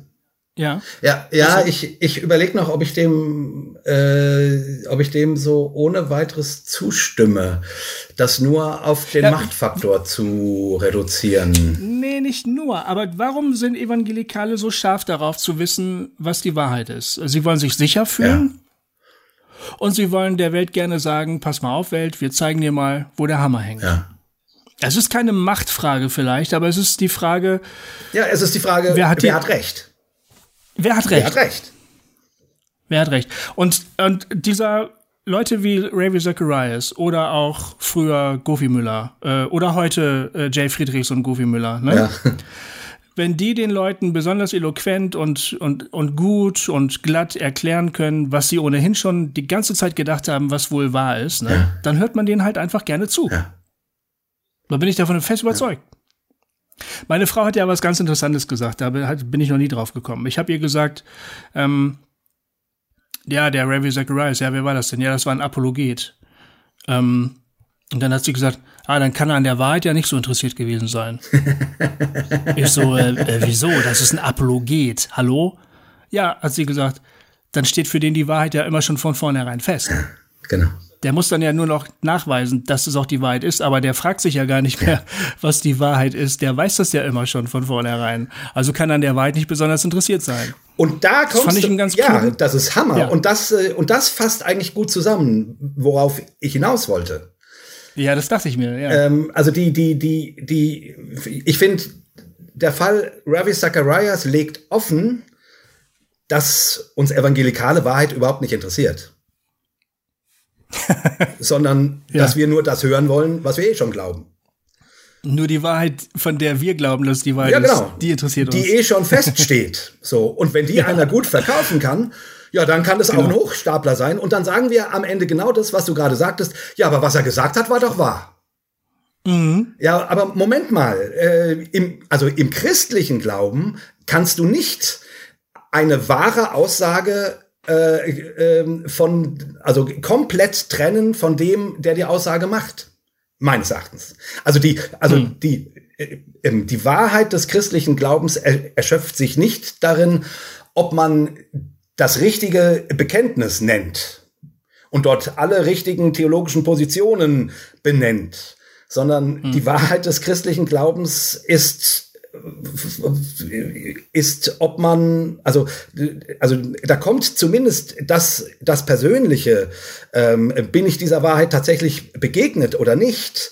Ähm, habe ich, äh, bin ich ergriffen von, von diesem Gott oder nicht? Das spielt eine Rolle. Also das ist nicht einfach nur, äh, keine Ahnung, äh, irgendwie so eine Nebenfrage das ist relevant. Ob, in der Frage, ob, ob mhm. das, was ich verkündige, wahr ist. Weißt du, was ich meine? Ja, sicher. Aber du wirst doch ganz viele Leute jetzt finden, die sagen, ich bin von dem, was Ravi Zacharias mir erklärt hat, absolut ergriffen gewesen. Ich habe erkannt, dass Gott existiert. Ich habe ihm mein Leben gegeben. Das war der schönste Tag meines Lebens und mein Leben hat sich seitdem grundlegend verändert. Ich bin zerstört, dass dieser Mann so gelogen hat, aber was er mir mitgegeben hat, bleibt bei mir. Und das ist die Wahrheit und ich bin froh, dass ich das von ihm hören durfte. Da wirst du doch ganz, ganz viele Leute ja. finden. Das kannst du ja wohl nicht äh, abschreiben. Nee, nee, natürlich. Äh, und ich würde Ihnen diese persönliche Erfahrung ja quasi auch lassen. Also ich meine, das ist mhm. ja sozusagen äh, irgendjemand anderes, äh, keine Ahnung, schaut zum Mond und und äh, und hört eine Stimme, die ihm sagt, äh, ich bin der Mond und äh, ich sage dir von Jesus Christus, du sollst an mich glauben oder so. Und dann, dann rede ich dem das auch nicht aus. Ist ja klar. So. Also äh, mir geht's ja um was anderes. Also um, dass jemand eine persönliche Geschichte hat und einem etwas sagt, da ist es dann auch nicht so relevant, ob der Verkündiger nun, nun das tatsächlich auch verkörpert oder ob es ein, ob's ein Hochstapler ist. Aber mhm. ich meine mehr die, mehr die allgemeine, also die, ähm, die systemische Ebene, nicht die persönliche, mhm. sondern die mhm. systemische Ebene, wo ja irgendwie deutlich wird, ja, das habe ich ja schon gesagt, dass du sozusagen ähm, an dem Fall, also dass wenn du einen, wenn du, wenn dir nicht auffällt, dass der, der dir die Wahrheit verkündigt, ein, ein Hochstapler ist, mhm. dass das dich fragen lassen sollte, ob du dich wirklich für die Wahrheit interessierst. Das ist alles. Das ist die Frage, die ich, mhm. die, ich, die ich stellen würde. Und deine Frau würde sagen, nö, du interessierst dich nicht für die Wahrheit, weil die steht ja schon längst fest. Damit hat sie es, bumm, gut auf den Punkt gebracht. Aber ich finde, aber ich finde, da, auch darum geht es in dieser ganzen Geschichte. Es geht ja. nicht nur darum, dass jemand ein schlimmer Finger war. Genau. Sondern es geht auch darum, dass man sich fragen oder dass evangelikale Christen sich fragen lassen müssen, ähm, wie weit es mit ihrer Suche nach der Wahrheit tatsächlich, äh, inwieweit es ihnen tatsächlich um Wahrheit geht oder um nur eine Illusion der Wahrheit. Ja, weil die Ironie an der Geschichte ist ja, dass es letztlich ein atheistischer Blogger ja. gewesen ist, der die Wahrheit ans Licht gebracht hat. Ja. Das ist ja die Ironie, ja, ne? Aber wirklich. Der Feind sozusagen, der, der die Wahrheit ja gar nicht glauben will, macht sich auf die Suche nach der Wahrheit und findet sie auch.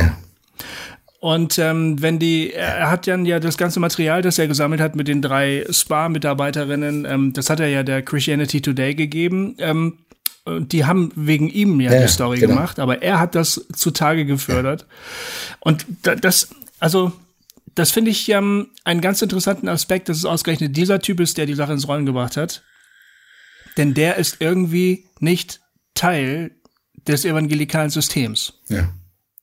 Und wahrscheinlich war das, ist das der Grund, warum es ihm überhaupt möglich gewesen ist, die Wahrheit wirklich zu sehen. Ja. Das ist doch irgendwie irre, oder? Also das heißt, wer, das hat mich ja so angekotzt. Ähm, ich, ich glaube, das war es zumindest, als ich ausgestiegen bin aus dem evangelikalen Kram. Neulich bei dem Zoom-Treffen, äh, beim, so in, im, im Nach, Nachburner-Modus ja. da, als alles schon fertig war. Und du meinst so. jetzt bei unserem? Da haben wir, also, ja, bei unserem letzten ja. Zoom-Live-Treffen, äh, Hossa Talk Live.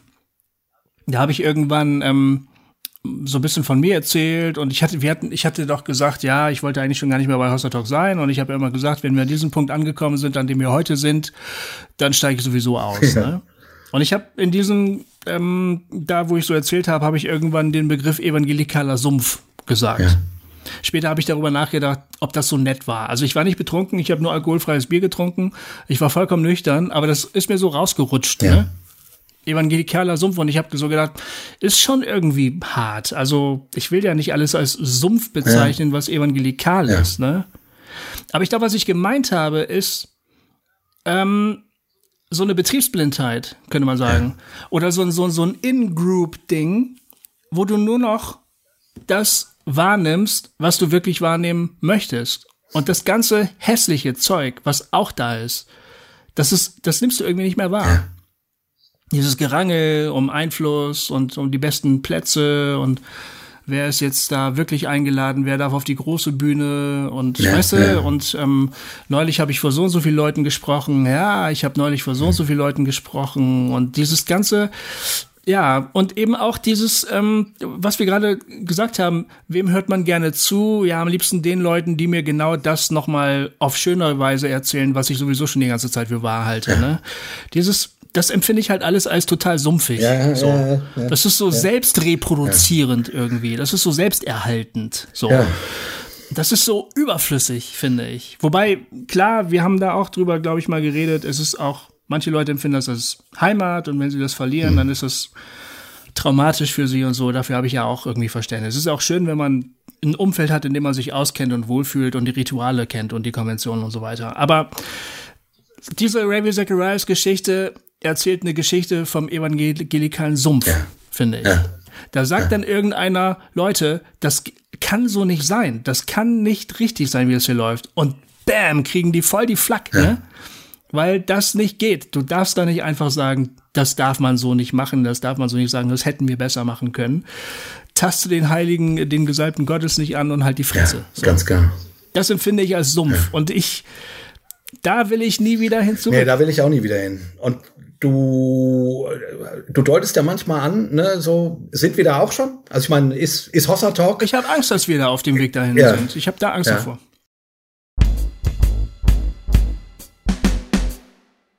Also weil Angst, jetzt würde wieder Johanna Klöpper sagen, nein, Angst, Angst ist immer schlecht, das, man soll nicht Angst haben. Okay, ich habe keine Angst, ich befürchte es. Ja.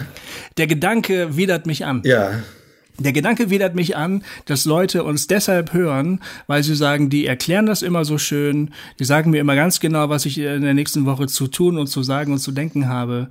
Das ist so wunderbar. Ich bin ja, ich bin ja jetzt auch ein Hosser Christ oder irgendwie sowas, ja. ne? Ja. Das finde ich widerlich, ja. weil äh, das, wir sind dafür angetreten, um Deutungshoheiten zu hinterfragen. Ja. Wir haben gesagt, wer sagt, dass das so gemeint sein muss, kann man das nicht auch anders verstehen, von Anfang an. Ja. Und wenn du Deutungshoheiten angreifst, dann stellst du die Machtfrage. Ja. Dann fragst du, wer hat gesagt, dass du hier das Sagen hast? Und das ist exakt das, was ich machen will.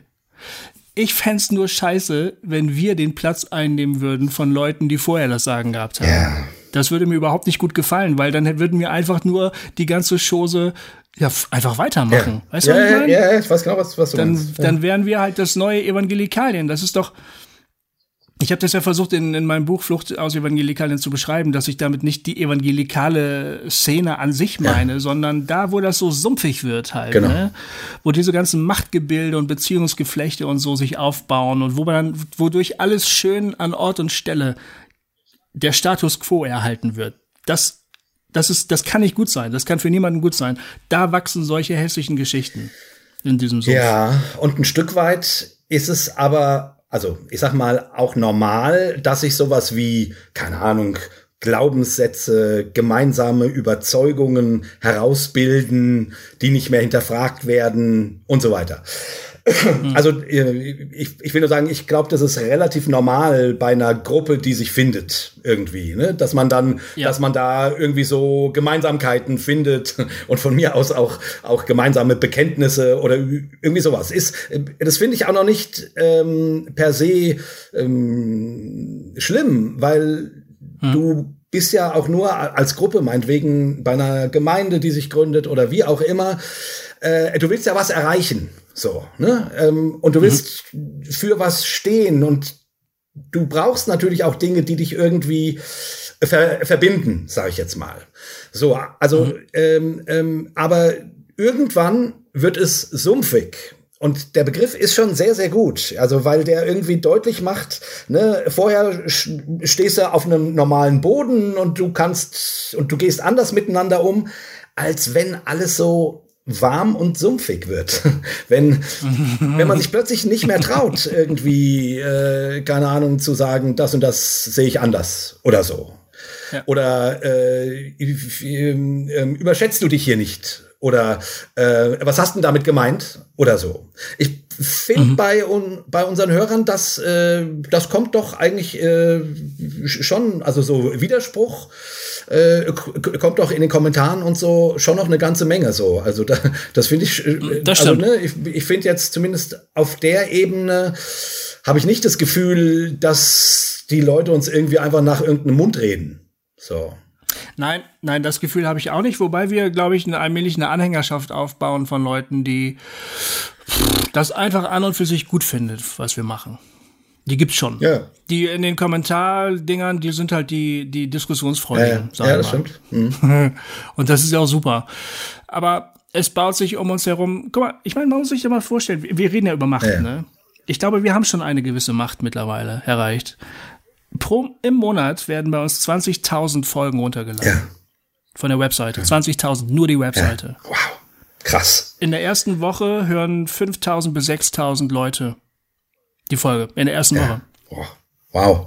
Wir Krass. sind, und wir könnten jetzt ja sagen, ja gut, wir sind halt, ja, wir sind halt so ein Mediending, so könnte man ja sagen. So, wir sind keine Zeitschrift, wir sind halt ein Podcast oder so. Aber um uns herum bildet sich ja eine Community. Ja. Wir sind irgendwie ein bisschen mehr als nur ein Podcast.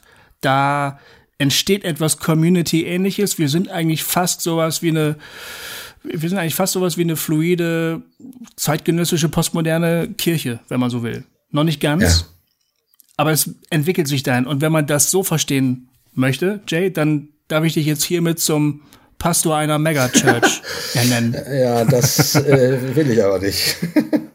ja, ich weiß, ich weiß, das aber man muss es einfach nur mal konsequent zu Aber ja, ich meine, du hast ja recht, ich, keine Ahnung. Ne? Und dann, und dann weißt wir du, wenn wir an diesem Punkt angelangt sind, Sachen, ja, ja, ja wenn wir. wir an diesem Punkt angelangt sind, müssen wir sagen, dieses Thema betrifft uns. Ja, ja, stimmt. stimmt. Wir können darüber ja. nicht nur theoretisch sprechen. Ja. Wir müssen das als unser Thema behandeln. Ja. Davon bin ich überzeugt. Ja, ja, ja, ja, ja, hast du, hast du recht, hast du recht. Von daher ist es auch, auch ganz gut. Also, ich meine, es ist immer einfacher, über die, über irgendwie so einen amerikanischen Scharlatan zu sprechen. Aber du hast vollkommen recht. Ja, sicher. Du hast vollkommen recht. Äh, das geht uns an. Ja, das geht uns an. Ja. Ja. ja. Und das macht mich schon unruhig, muss ich sagen. Ich bin beunruhigt und ich fühle mich auch an ähm, vergangene Erfahrungen erinnert. Ähm, so, also ich finde, wir müssen alle, alle, alle müssen wir da eine Sensibilität uns erarbeiten. Ja. Damit solche Opfer nicht äh, ständig passieren. Also jetzt Victims, ja. ne? Nicht Sacrifice, genau. Victims. Also das ich habe, ja. ich habe, ich, ich denke immer mal wieder an so Situationen aus äh, aus meiner charismatischen Gemeinde da damals zurück, äh, wo der wo der Pastor, ne, der hatte eine, der hatte eine unglaublich cholerische Ader, Leute dann in sein Büro gerufen hat, Mitarbeiter und die zur Sau gemacht hat, zur Schnecke ja. gemacht hat, was sie sich mhm. einbilden würden und das und das hätten sie nicht richtig gesagt und wenn sie auf der Bühne stünden, dann müssten sie schon, sie vertreten doch hier die Gemeinde und und den Herrn. Ja, das ist genau äh, der Punkt, das äh, ist genau der Punkt, der immer wieder mhm. aufgetaucht mhm. ist beschädige nicht das Ministry. Ähm, auf welcher Seite stehst genau, du eigentlich? Genau. Weißt du nicht, was das ja. für unseren Namen bedeutet und sowas? Und das, das, das taucht in diesen Re ja. Rabbi Zacharias Unterlagen, die man lesen kann, immer wieder ja, auf. Genau. Und wenn ich daran zurückdenke, denke ich irgendwie, ich meine, gut, ich war damals Mitte, Ende 20, so. Und ich denke heute, boah, wie, wie, wie, wie kann das sein, dass ich mir das hab bieten lassen? Hm. Wieso habe ich nicht nach dem ersten Mal äh, gemacht, keine Ahnung, aus dem äh, leicht, leicht irgendwie demoralisiert aus dem Büro rausgestolpert und dann mich umgedreht und zurückgegangen und gesagt, so mein Freund, du kannst so nicht mit mir reden. Punkt. Wer ja. bist denn du? Ja. du äh, so, genau, also, genau. spinnst du? Genau. Ja, genau. und warum? Ja, warum? Warum, warum hast du es nicht gemacht? Ja, ja, weil ich natürlich den, weil der der Gesalbte war weil der der Prophet ja. war, weil der der Mann Gottes war, der irgendwie, dem ich mich anvertraut habe, dem, dem ich, dem ich quasi, also wo ich irgendwie natürlich ja auch stolz war, dass er mich äh, zu sich ins Büro äh, ruft und mi mir etwas sagt. So, mhm. ne? also das ist ja auch so ein ganz diffiziles, ähm, also man verehrt jemanden und dann und dann kriegt man Kloppe und sagt, ja, aber ich habe die Kloppe be bekommen. Weißt du, du also, also, du ziehst daraus noch Anerkennung quasi. Da, ja. Also es ist völlig ja. absurd. Also es ist, also es ja. ist, aber daran merkt man, wie diese Systeme natürlich funktionieren. Und heute denke ich irgendwie, ja, nee, das würde ich mir nicht mehr bieten lassen. Hoffe ich, denke mhm. ich. So. Aber damals habe ich's. Und äh, also ich, ja, meine Güte, scheiße. Wie, wie kann man verhindern, dass. Puh, dass, dass man selbst ein Guru wird. Also. Ey, pass mal auf, ich habe ja mich ein bisschen noch schlau gemacht über Gaslighting. Ich habe das vorhin ja, genannt, ne? Ja. Also Gasleuchten, also ja. ist das englische Wort Gaslighting, ne? Ähm, es gibt es gibt elf Strategien des Gaslightings und ich habe mir die durchgelesen. Ich habe die dann auch mal übersetzt für mich und ich bin der Meinung, dass ganz ganz viele HörerInnen so etwas am eigenen Leib innerhalb von Gemeinde schon erlebt haben. Ja. Kann ich das mal ja, kurz klar. vorlesen, was ich jetzt ja, zusammengeschrieben habe? Ich hab, kann mir vorstellen, das ist total erhellend für viele. Äh, und ich kann mir vorstellen, dass viele Leute sagen, ja, genau die Scheiße habe ich erlebt. Pass mal, also erklär noch mal kurz, erklär noch mal den Begriff ähm, Gaslighting. Ja, pass auf, ich lese das mal vor. Gaslighting ist eine Taktik, in der eine Person oder eine Institution ihrem Opfer suggeriert, dass die Wirklichkeit nicht so ist, wie sie scheint. Diese Taktik wird über einen langen Zeitraum angewandt, sodass das Opfer nicht bemerkt, wie es Gehirn gewaschen wird. Hm. Das ist eine Form von Gehirnwäsche. Mhm. Ja. Und angewandt werden meistens diese Techniken. Die erste ist, passiert vielleicht nicht immer in Gemeinden, aber es kommt vor, offensichtliche Lügen werden erzählt. Es wird also etwas als wahr behauptet, wo allen klar ist, dass das nicht wahr sein kann. In Zukunft ist es nicht mehr sicher, ob man etwas, das gesagt wird, glauben kann oder nicht. Das ist übrigens eine Donald Trumpsche Taktik, Stimmt. die er durchweg gemacht ja. hat ähm, und mit der er immer durchgekommen ist. Absolut offensichtliche Lügen, von denen jeder weiß, dass sie Lügen sind, werden so oft wiederholt, bis alle sagen, ja, das ja. ist so. Die zweite Taktik ist, es wird geleugnet, dass man jemals etwas Bestimmtes gesagt haben soll. Diese Behauptung wird aufrechterhalten, auch wenn man ganz genau weiß, also als Opfer, dass diese Aussage gemacht worden ja. ist. Oh, das war damals bei uns auch so, ey. Oh, ja. Ja. Weißt du, und das Ziel ist immer, deine Einschätzung der Wirklichkeit zu unterlaufen. Also immer dir das Gefühl zu geben, äh, vielleicht weiß ich ja doch nicht so genau. Vielleicht täusche ich ja, mich ja, genau. ja, weißt du? Genau, ganz genau. Hat er das wirklich ges gesagt? Äh, aber ich habe das doch ich gehört. Ich habe das doch gehört, ja, aber, ich, aber er sagt, er sagt immer, er hat es nicht gesagt, aber er hat das doch gesagt. Genau, ja, genau. genau. Der dritte Schritt ist, das, was einem besonders am Herzen liegt, jetzt das beim Opfer, mhm. ne? Oder wovon man besonders seine Identität herbezieht, das wird schlecht gemacht.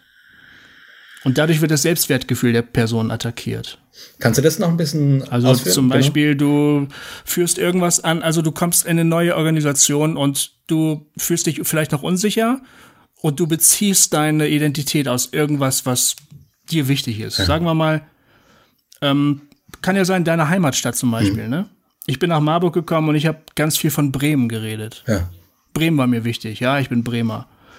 Und dann könnte man hm. zum Beispiel immer, also du sagst, ich komme aus Frankfurt, ich bin Frankfurter, ne? Ey, ihr Münchner, was wollt ihr hm. eigentlich? Und dann könnte man Frankfurt schlecht mal, also ein schlechtes Beispiel. Aber so irgendetwas, wo du noch so den letzten Rest von Selbstsicherheit herbeziehst, das wird angegriffen. Mhm. Kann auch was anderes sein, können deine Kinder mhm. sein, zum mhm. Beispiel. Oder weiß nicht. Ähm, Gaslighting, viertens, Gaslighting so, wird ähm, immer nur. So, also, ähm, so nach dem Motto, ähm, hast du das eigentlich Gott schon auf den Altar gelegt? Ja, das könnte man zum Beispiel ja. sagen, genau. Ja. Also, ja. Oder, oder hör doch mal auf, immer von deinem Vater zu reden. Mensch, du erzählst ja immer von deinem Vater, dein Vater, so bist du, bist du ein Papasöhnchen oder mhm. was? Mhm. So. Mhm. Viertens, Gaslighting wird immer nur hin und wieder und über einen langen Zeitraum praktiziert. Mhm. Also nicht so massiv, sondern immer nur so unterschiedlich. Also nicht wie bei Donald Trump. Genau. Der hat das wirklich nicht so ununterbrochen gemacht, ja. Genau. Ja. Nicht so das Duschenprinzip, mhm. sondern mehr so, äh, so, so, der, so langsam. Dadurch fällt die Technik nicht so auf. Sie wird zur normalen Praxis. Aber Gaslighting wird auch irgendwann normal. Ja. Also an das Prinzip Trump hat man sich auch irgendwann gewöhnt. Ja. Es ist geradezu erschreckend ruhig, ne, in der amerikanischen Politik. Man hört ja fast gar nichts mehr über Twitter. Das ist wirklich auffällig. Auf einmal wird einfach wieder Politik gemacht. Okay, fünftens. Das, was gesagt wird und das, was getan wird, passt nicht zusammen. Was gesagt wird, hat eigentlich keine Bedeutung. Was getan wird, ist das Wichtige. Darauf sollte man sich konzentrieren. Wie meinst du das? Also jemand, jemand sagt, ähm, ich habe immer Zeit für dich. Ich habe immer Zeit für ja. dich. Du kannst kommen, wann du willst, ja. ne? Aber die Person hat nie Zeit für dich. Die ist immer beschäftigt. Ja. ja dann gehst du irgendwann hin nicht mehr zu der Person. Dann sagt die Person, wieso kommst du eigentlich nicht zu mir, wenn du Probleme hast? Ja, du hast ja nie Zeit. Ich habe immer Zeit für dich. Immer. Du kannst immer zu mir kommen. Nur leider stimmt es nicht, ne? Ja. Wieso sagst du mir jetzt schon wieder, dass ich nie Zeit für dich habe? Ich habe doch immer Zeit für dich. Na, hat er aber nicht. Ja, genau. Ja. Mhm.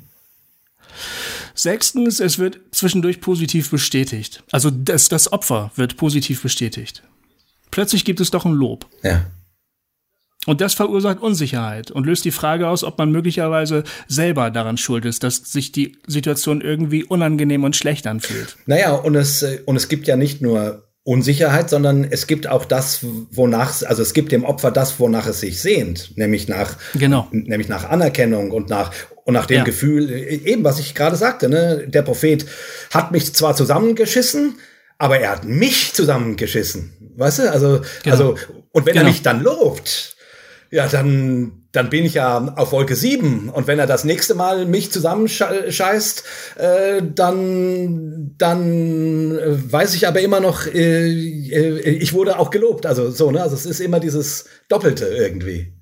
Genau, ja. ja. Hm. Ähm, dann siebtens die Unvorhersehbarkeit. Ist einfach, man kann nie wissen, was als nächstes passiert, ne? Werde ich gelobt, werde ich getadelt? Ähm, man konzentriert sich dann total auf das eigene Verhalten, gar nicht mehr auf das Verhalten mhm. des Manipulatoren eigentlich, sondern man versucht immer irgendwie gut zu sein mhm. halt, ne? Aber du kannst dir nie sicher sein, ob du jetzt dich gerade richtig verhalten hast oder nicht. Ja, ja, ja. ja. Ja, daran erinnere ich mich Achtens, auch. das Opfer wird gegen andere ausgespielt, also es werden so gegen, gegeneinander, ähm, da wird dann gesagt, boah, die haben mit schlecht über dich geredet oder ich habe neulich was über dich gehört. Also die Leute, die, die haben ja, also oder was du neulich gesagt hast, das hat aber sehr viel Kritik ausgelöst. Mhm. So eine Geschichten. Mhm. Oh, da hast du aber mal, also was ihr da gemacht habt, oh, das äh, hat aber deutlich Kritik ausgelöst. Ja, ja, ja, naja. ja. Und dann weißt du aber auch, an wen du dich immer wenden kannst, wenn du Sicherheit haben willst, nämlich der Typ, der dir das gerade gesagt hat, so von den anderen. Also der Manipulator. An den kannst du dich immer wenden, der ist auf jeden Fall auf deiner Seite. Aber der kennt Leute, die sind nicht auf deiner Seite. Neuntens, es wird vom Opfer behauptet, dass es verrückt sei. Aber da, dass es die Wirklichkeit nicht mehr richtig wahrnehmen Aber das kann. ist dann schon das Stadium, wenn das Opfer aufbegehrt, oder? Wahrscheinlich schon, genau. Also ich meine, ja. vorher, das passiert ja unter Umständen, das gehört zum normalen Gefüge, um dich gefügig mhm. zu machen. Ne? Mhm. Also ja. um, um, ja. um dich sozusagen abhängig zu machen, um dich zu manipulieren. Um, äh, es geht ja immer da, darum, dich an jemanden zu binden dass du sozusagen ja. letzten Endes jemandem nachfolgst und, und das tust, was der will und, und äh, äh quasi händelbar bist oder so. Ja. Also, also Treue, ja. also ein treuer Nachfolger bist, sag ich mal. Und das, äh, genau. also, dass dann jemand für verrückt erklärt wird, äh, ist ja dann erst, wenn derjenige auf, aufbegehrt. Genau, wenn der, genau, wenn der irgendwann sagt, das ist hier so nicht. Ja. Ähm, das ist zum Beispiel der Mitarbeiterin ja. äh, passiert, die diesen offenen Brief an das ASUI IAM ähm, Leadership Board geschrieben ja. hat. Der wurde dann von irgendeiner so Therapiesitzungstante, wo alle mitgemacht haben, öffentlich gesagt, also sie sind nur noch einen Schritt vom Wahnsinn entfernt. Echt? Echt? Also, aber das habe ich auch schon gehört. Ah, der ist ja verrückt. Ah, der ist ja total verrückt. Der kannst ja nichts glauben. Also, ne? Ja. Dann ist das Ding schon mal durch. Ja, genau. Ja, ja, ich erinnere mich auch an, an so Situationen. Ähm, gerne in, in, in geistlichen Zusammenhängen wird dann das Wort verrückt auch durch beeinflusst vom Feind. Ähm, also ja. ähm, ähm, wird das so ausgedrückt. Ja, der ist genau. der oh, derjenige hat eine schwierige Phase gerade, dem fehlt dem fehlt noch der Durchbruch. Lass uns beten für ihn. Lass uns für ihn beten. Mhm. Oder äh, mhm. der Feind ist mächtig. Ähm, das merkt genau. man ja. Der, der bringt Un Unruhe, der bringt Spaltung. Äh, ne, der, der Feind wirkt. Der Feind ja. wirkt. So. Ja. Und dann. Aber man muss sich immer klar machen, dass sich das nicht Christen ausgedacht haben. Die haben nicht das Copyright, sondern das machen äh, Leute, die nicht religiös sind, auch diese, diese Taktik. Ja, genau. Ne? Aber der funktioniert in christlichen Kreisen. Ja, genau. Also äh, bei, bei ähm, eben im, im säkularen Rahmen würde man dann eben, der ist verrückt oder, oder so sagen. Genau. Mhm. Ja. Genau. Ähm, jetzt zehntens, ähm, es wird behauptet, dass alle anderen lügen. Die Familie, die Medien, die Atheisten, die Feinde, die anderen. Halt, also ne? wenn, wenn, wenn es irgendwas gibt, was das System beschädigen will. Genau. Die, also die anderen ja. Lügen, genau. In dem Fall von Ravi Zacharias ja. waren es natürlich der atheistische Blogger, die Medien. Die, ja. die, ähm, die ähm, Frau, ähm, Frau Thompson und so weiter. Richtig, die Thompsons haben gelogen, genau. Genau, und das, äh, und natürlich fragt man sich dann auch, was ist jetzt wirklich wirklich? Ja. Und aber die Leute vom aus dem inneren Kern der Organisation oder der Leiter, die wissen, was wirklich wirklich ist. Von daher hältst du dich an ja. die halt. Und dann, das hat Donald Trump ganz viel gemacht. Der Manipulator projiziert sein eigenes Fehlverhalten auf das Opfer ja. und beschuldigt es die ganze Zeit dieses Fehlverhaltens. Obwohl offensichtlich ist, dass das genau das ist, was die Person, der, der Manipulator selber macht. Ja, ne? Ja. Und das führt dazu, dass das Opfer nur noch mit sich selber beschäftigt ist, sich selbst nur noch rechtfertigt und gar nicht mehr darauf achtet, was der Typ da überhaupt macht. Ja. Also man nimmt das dann auch nicht mehr wahr, dass derjenige, der diese Beschuldigung äh, sagt, eigentlich selber derjenige ist, der das macht. Also diese Projektion, das hat man Trump, bei Trump immer wieder nachgewiesen. Ich glaube sowieso, dass alle diese elf Schritte in Trumps ähm, Politik ziemlich klar, ja. das ist ein ganz tolles Beispiel. Irgendwie. Ja. Trump ist irgendwie ein ganz tolles, widerliches Beispiel dafür, wie man Leute manipuliert und abhängig macht. So. Der hat das äh, echt aus dem FF beherrscht und also ich will nicht böse sein, aber ich bin sicher, dass man das in der einen oder anderen religiösen äh, Gruppierung auch findet. Ja, so. definitiv, definitiv. Also als Leiterschaftsprinzipien äh, sozusagen. Genau. Ja. ja, also ne, also einige von den Punkten haben mich sehr an diese Zeit damals in meiner Gemeinde erinnert. Das lief ja. da genau so, genau so. Und ja. Äh, ja, das ist ja, ja, genau. Aber es ist gut. Das sind gute, das sind, da, da kann man zumindest irgendwie, das ist eine gute Checkliste. Also da, da kann man wirklich gucken und für einen selber, der sozusagen äh, jetzt in unserem Fall, sag ich mal, wir die Typen sind, die ins Mikrofon reden und zu denen Leute mit ihren Fragen kommen und so. Äh, wir müssen halt echt echt gucken, da echt drauf achten, wenn wir sowas anfangen irgendwie. Also äh, das ist irgendwie, äh, das ist echt schlimm. Das ist, ja. das ist echt schlimm. Das ist nicht schön. Ja. Gut, und die andere Seite ist die, ich, ich meine irgendwie, also wofür Hossa Talk ja zumindest steht, ich meine, gut, man kann alles immer dann wieder verabsolutieren, ne? Aber irgendwie zumindest im, im Großen und Ganzen äh, eben nicht zu verkündigen, wie es jetzt wirklich ist, sondern hm. uns die Frage zu stellen, wie es wirklich ist. Und da ja. irgendwie uns damit zu beschäftigen und da viel Luft beizulassen für die, die es anders sehen und die, die, keine Ahnung, Punkt, Punkt X, X von XY komplett anders sehen und Y, also mhm. es geht nicht darum, die Leute dazu zu bringen, äh, uns zuzustimmen finde ich eigentlich. Oder, oder ich mhm. möchte, also ich kenne so Tendenzen durchaus auch, dass ich Leute überzeugen will von irgendwas. Ist so, ne? Mhm. Habe ich schon auch. Äh, also ich glaube, das kann, kann aber nicht das Problem sein. Man kann ja von einer, von etwas wirklich überzeugt ja. sein. Äh, oder? Ja. Und dafür sich einsetzen. Ja, ja genau. Und sagen, hier, genau. davon bin ich überzeugt. Ja. Das ist ja auch wirklich vollkommen okay. Ja, ne? ja genau. Ja, genau. Ja, nur du, nur du musst der, also es muss möglich sein, äh, dass jemand sagt, ja, sehe ich anders. Oder, oder genau. äh, ist schön für dich, äh, ich, mir ist was anderes wichtig, wichtiger. Oder so. Genau. Äh, das genau. muss, äh, oder auch einfach nur, äh, nein. Und jetzt? Ja, so, also genau. all das muss irgendwie genau. drinne sein, ohne dass es einen Beziehungsabbruch gibt oder ohne dass es ein Gefälle gibt. Ja. Oder jemand äh, aus der Gnade fällt oder so. Ähm, mhm. Oder? Ja, absolut. Aber das, ja. Diese Art von Offenheit muss, muss bleiben, irgendwie. Ja, ja. Das wären so, so meine Dinge, wo ich irgendwie denke, die, die, da möchte ich irgendwie und gut, äh, und zum anderen möchte ich verlässlich bleiben und auch über Schwächen reden und so. Und natürlich erzähle ich on air, ich meine, wir erzählen ja schon viel Persönliches, aber man erzählt ja auch natürlich hm. nicht alles. Das geht ja auch nicht. Also nee, so, ne? Irgendwie, man hat ja auch was Privates irgendwie, ne? ja. Und trotzdem sehe ich darin, dass wir relativ ehrlich sind und, und, äh, und auch einen gewissen Schutz, oder? Ähm, ja, das finde ich auch. Also wir, wir müssen uns natürlich auch schützen. Wir müssen ja auch unsere Familien schützen ja. irgendwie. Man kann auch nicht aus, aus dem Familienleben alles ausplaudern. Das geht ja gar nicht.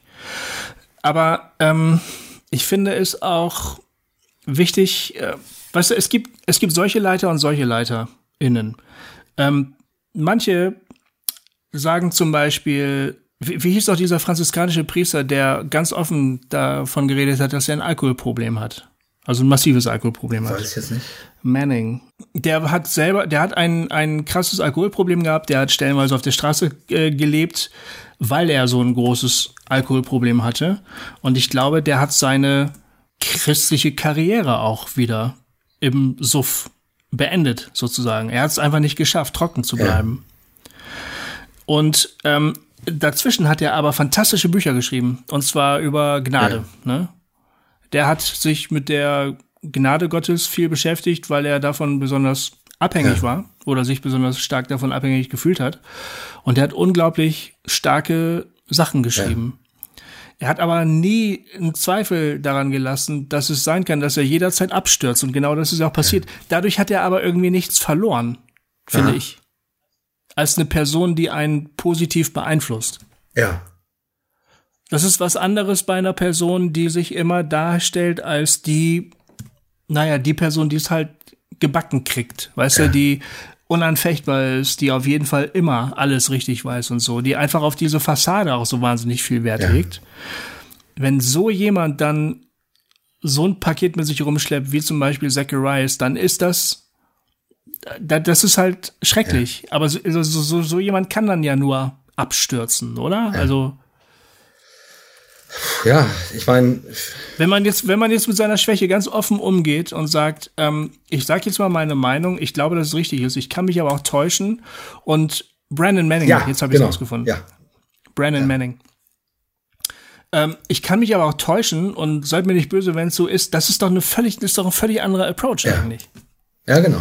Mit dem kann man doch auch reden. Genau. Was mich so ein bisschen entsetzt an dieser ganzen Zacharias-Geschichte ist, also ich meine, der hat das, der hat, der hat das, also sein Ding bis, bis zum Ende durchgezogen.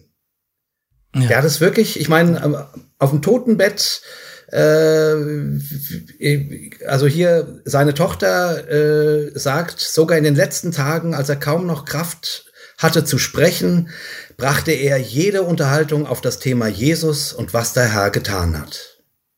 Mhm. Also, ich, also ich meine, das war ja das Ding. Der hat wirklich immer von Jesus gesprochen und auf der Bühne wirklich du, du, also dieses, dieses Ringen um, um dich als Zuhörer, dass er, dass du gemerkt hast, boah, der meint wirklich mich. Ne? Und immer Jesus, ja. Jesus und das Kreuz und die Vergebung und so weiter. Und wie gesagt, deswegen, also äh, der hat das bis zum Ende durchgezogen. Und das ist schon irgendwie, ich meine, gut, vielleicht bist du auch natürlich, ich meine, der wird seine Kinder und seine Frau äh, ja wahrscheinlich schon geliebt haben irgendwie. Ne? Also ich meine, äh, hm. ich, ich nehme mal an, äh, Kinder sind ihm nicht egal. Also natürlich ist, könnte man sich fragen, was ging in ihm vor? Soll ich irgendwas beichten oder nicht? Und dann hm. sagt man sich, ich, ich meine, wenn man den, den, ganzen Quatsch eh nicht glaubt, und ich kann mir nicht vorstellen, dass er das, äh, dass der wirklich gläubig war. Also, also nicht, weil ich mir nicht vorstellen kann, dass ein Gläubiger nichts Schlimmes tun kann, sondern weil ich sozusagen nicht zusammenkriege, dass jemand so intensiv von Gott spricht und auf der anderen Seite, nachdem er jemanden vergewaltigt hat, sagt so, und jetzt lasst uns Gott dafür danken, was wir hier miteinander erlebt haben. Also, also ich kann mir das ehrlich gesagt ehrlich? vorstellen. Ja. Ich kann mir Ehrlich? das vorstellen. Ich kann mir so eine Schizophrenie vorstellen. Das krieg, also ich, ich krieg das nicht hin. Also ich, also ich, ich kann das letzte Urteil ja, ja, ja nicht sprechen, das ist klar. Also, ne, mhm. ich, ich weiß nicht, also, also ich kann es nicht wirklich beurteilen, muss ich sagen, ne? Ich kann es mir nur nicht vorstellen. Ich kann es mir nicht vorstellen. Ich glaube, ehrlich gesagt, es war ein super geiler Geschichtenerzähler, der Ravi Zacharias. Und ich glaube, er hat selber auch am liebsten immer an die Geschichte geglaubt, die, an die er gerne glauben wollte. Und ich glaube, der konnte sich selber dahin lügen, dass er eine Vergewaltigung als ein großes Geschenk Gottes feiern konnte. Ja. Möglicherweise sogar dahin, dass die Frau ihm jetzt sogar dankbar sein Ja, aber, ihm aber Gofi, also wie gesagt, wenn das im Affekt passiert, so, aber das war kein Effekt. Also ja, das ja. war lange geplant, über Monate, Jahre ja. äh, hat der mhm. an diesen Frauen gebaggert und gearbeitet. Äh, hat das wirklich, also ich meine, also das ist nicht,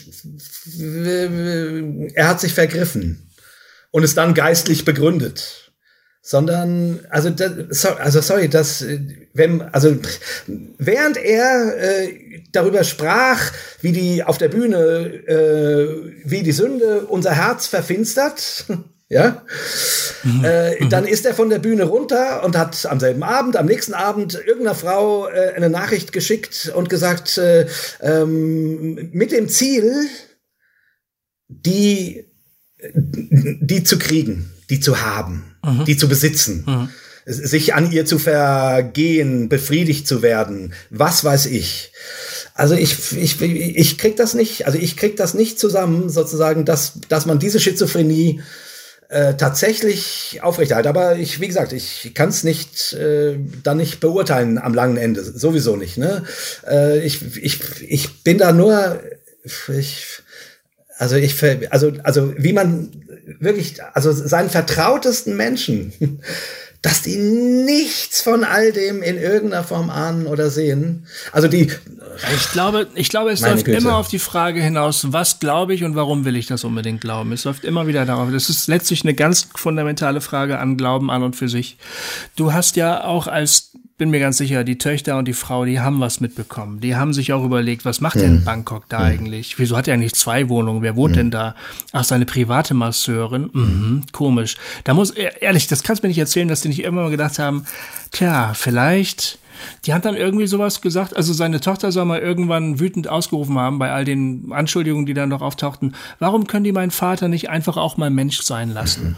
Und dieses Rede, dieses Rede kennen wir aus christlichen mhm. Gemeinden ja. auch. Wir sagen dann, es menschelt halt mhm. und wir sind alle, alle Sünder. irgendwie doch auch sündig mhm. und aber die Gnade Gottes ist immer größer und er handelt mächtig durch uns, bla bla. Die Frage ist immer, finde ich, was will ich unbedingt glauben? Mhm. Wenn ich es glauben will, dann kriege ich auch eine Story hin, die mir das so darlegt, dass ich es glauben kann. Da bin ich ganz okay. sicher. Ja, das stimmt. Also du. Aber es ist natürlich, ich bin ja auf einer, emotional gebe ich dir natürlich vollkommen recht. Es ist irre. Es ist komplett ja. irre. Es ist nicht vorstellbar. Ich halte es sozusagen theoretisch für möglich. Ich kann mir vorstellen, dass er sich selber angelogen hat, dass das irgendwie doch alles vertretbar ist. Also zu einer Masseurin soll er gesagt haben, ich trage so eine große Last für Gott er hat mich mit dieser Berufung geschlagen und ich muss das jetzt tragen. Dafür darf ich jetzt auch ein bisschen Freude haben. Hm. So. Ja.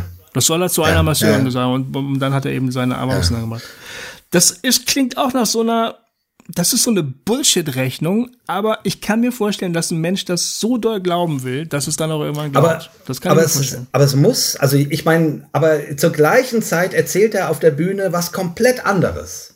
So. Mhm. Und dieser, also, und, und bei jemandem, der sagt, es geht um die Wahrheit und äh, die Wahrheit ist wichtig und bla bla bla.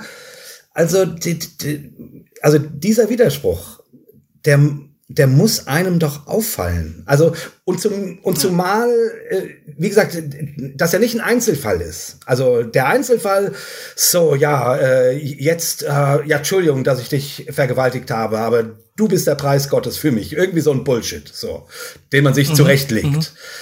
Aber mhm. wenn man äh, wirklich, also wie der Soziopath im Buche, ja, oder der Psychopath im Buche, nur dass man sozusagen jetzt die Leute nicht umbringt, aber eben auf der anderen Seite, äh, also das, das muss einem doch auffallen. Also ich, ich kann mir nicht vorstellen, dass man das bis zum Ende aufrechterhalten kann. Das kann, also sorry, kriege ich nicht hin.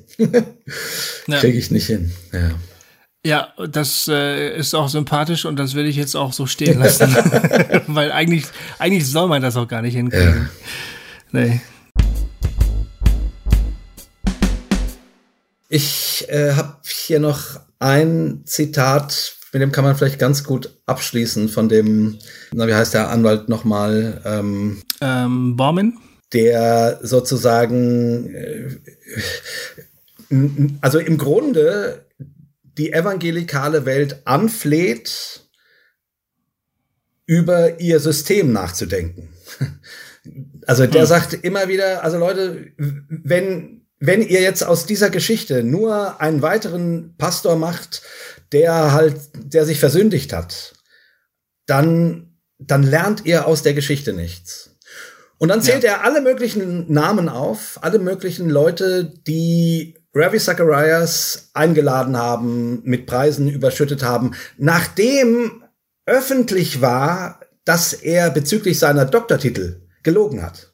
Ja, ja. Die das einfach nicht interessiert hat und zählt dann äh, lauter Namen aus äh, auf, dann auch äh, auch aus der äh, aus der Missionsgesellschaft und so weiter von von dem Verlag und so weiter und so weiter ähm, und dann sagt er am Schluss und zu all denen im Gott-Business, die empfinden, dass sie so wichtig für das Königreich sind, äh, dass die Regeln für sie nicht gelten.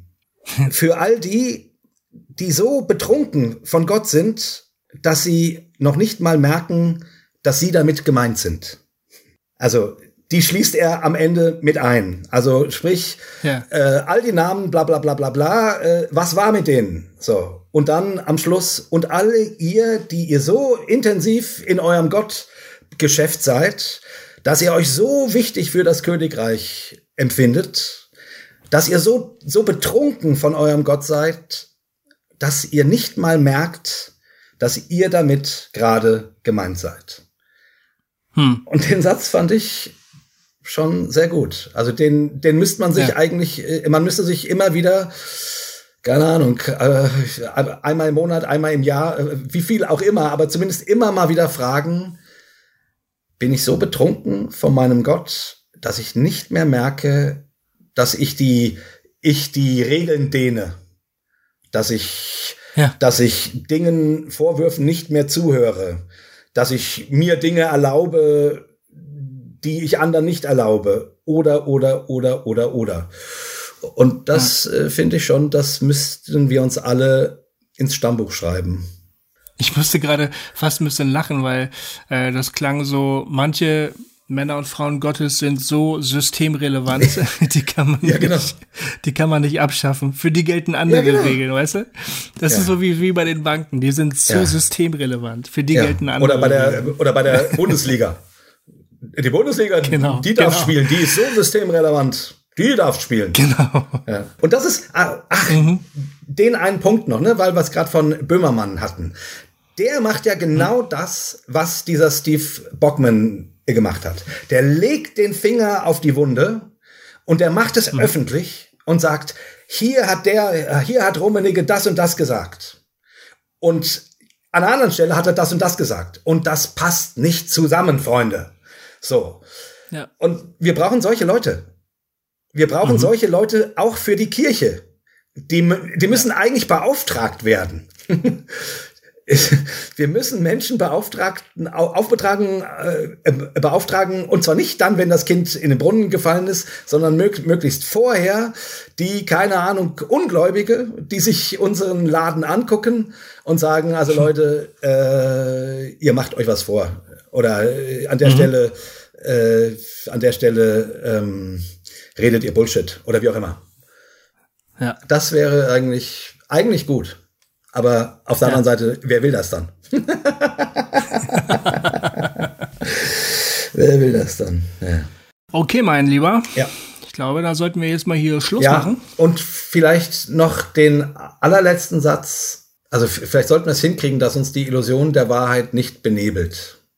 Sondern so, so wie hm. du es gesagt hast, ich kann mich irren. Und zwar nicht nur als Satz, sondern als echt gemeint. Und ja. dann könnte man den Fokus tatsächlich mehr auf das legen, worauf Jesus äh, den Fokus legt, auf die Liebe. Und sagen, mhm. es ist wichtiger, wie, wie wir miteinander umgehen, als dass wir das Richtige glauben. So. Und damit ja. ist nicht gesagt, ja. dass das, was wir glauben, irrelevant ist. Natürlich nicht. Sondern nur äh, irgendwie der Fokus wird anders gelegt. So. Sorry, das. Finde ich gut. Finde ja. ich gut, unterschreibe ich. Das ist schön. Okay, Gofi, ja, hey, ja. das war jetzt äh, anstrengend. Aber wichtig. Aber Leute, vielleicht, ich meine, ich könnte mir vorstellen, dass hier eine ganze Menge Zeug war, zu denen ihr selber was zu sagen habt. Geschichten, die ihr, mhm. die ihr erzählen wollt oder, oder von mir aus auch sagen wollt, dass das Quatsch ist, was wir sagen. das, das, mhm. das, das, soll ja gerade genau möglich sein. Also ich fände jetzt die Diskussion wirklich spannend und wichtig. Also schreibt uns auf Facebook in den Kommentaren auf der Seite äh, unter der Folge. Ja, was ihr dazu denkt, wie ihr die, ihr diese ganze Geschichte seht und die ganze Frage nach Macht und Machtmissbrauch und und so. Also das wäre echt spannend. Ja. Ja, und dummerweise habe ich am Anfang vergessen, mein Buch anzusagen. Äh, das kann ich jetzt eigentlich nicht mehr machen, gell? Das kommt echt, das würde echt schräg kommen, wenn du jetzt Werbung für dein Buch machst.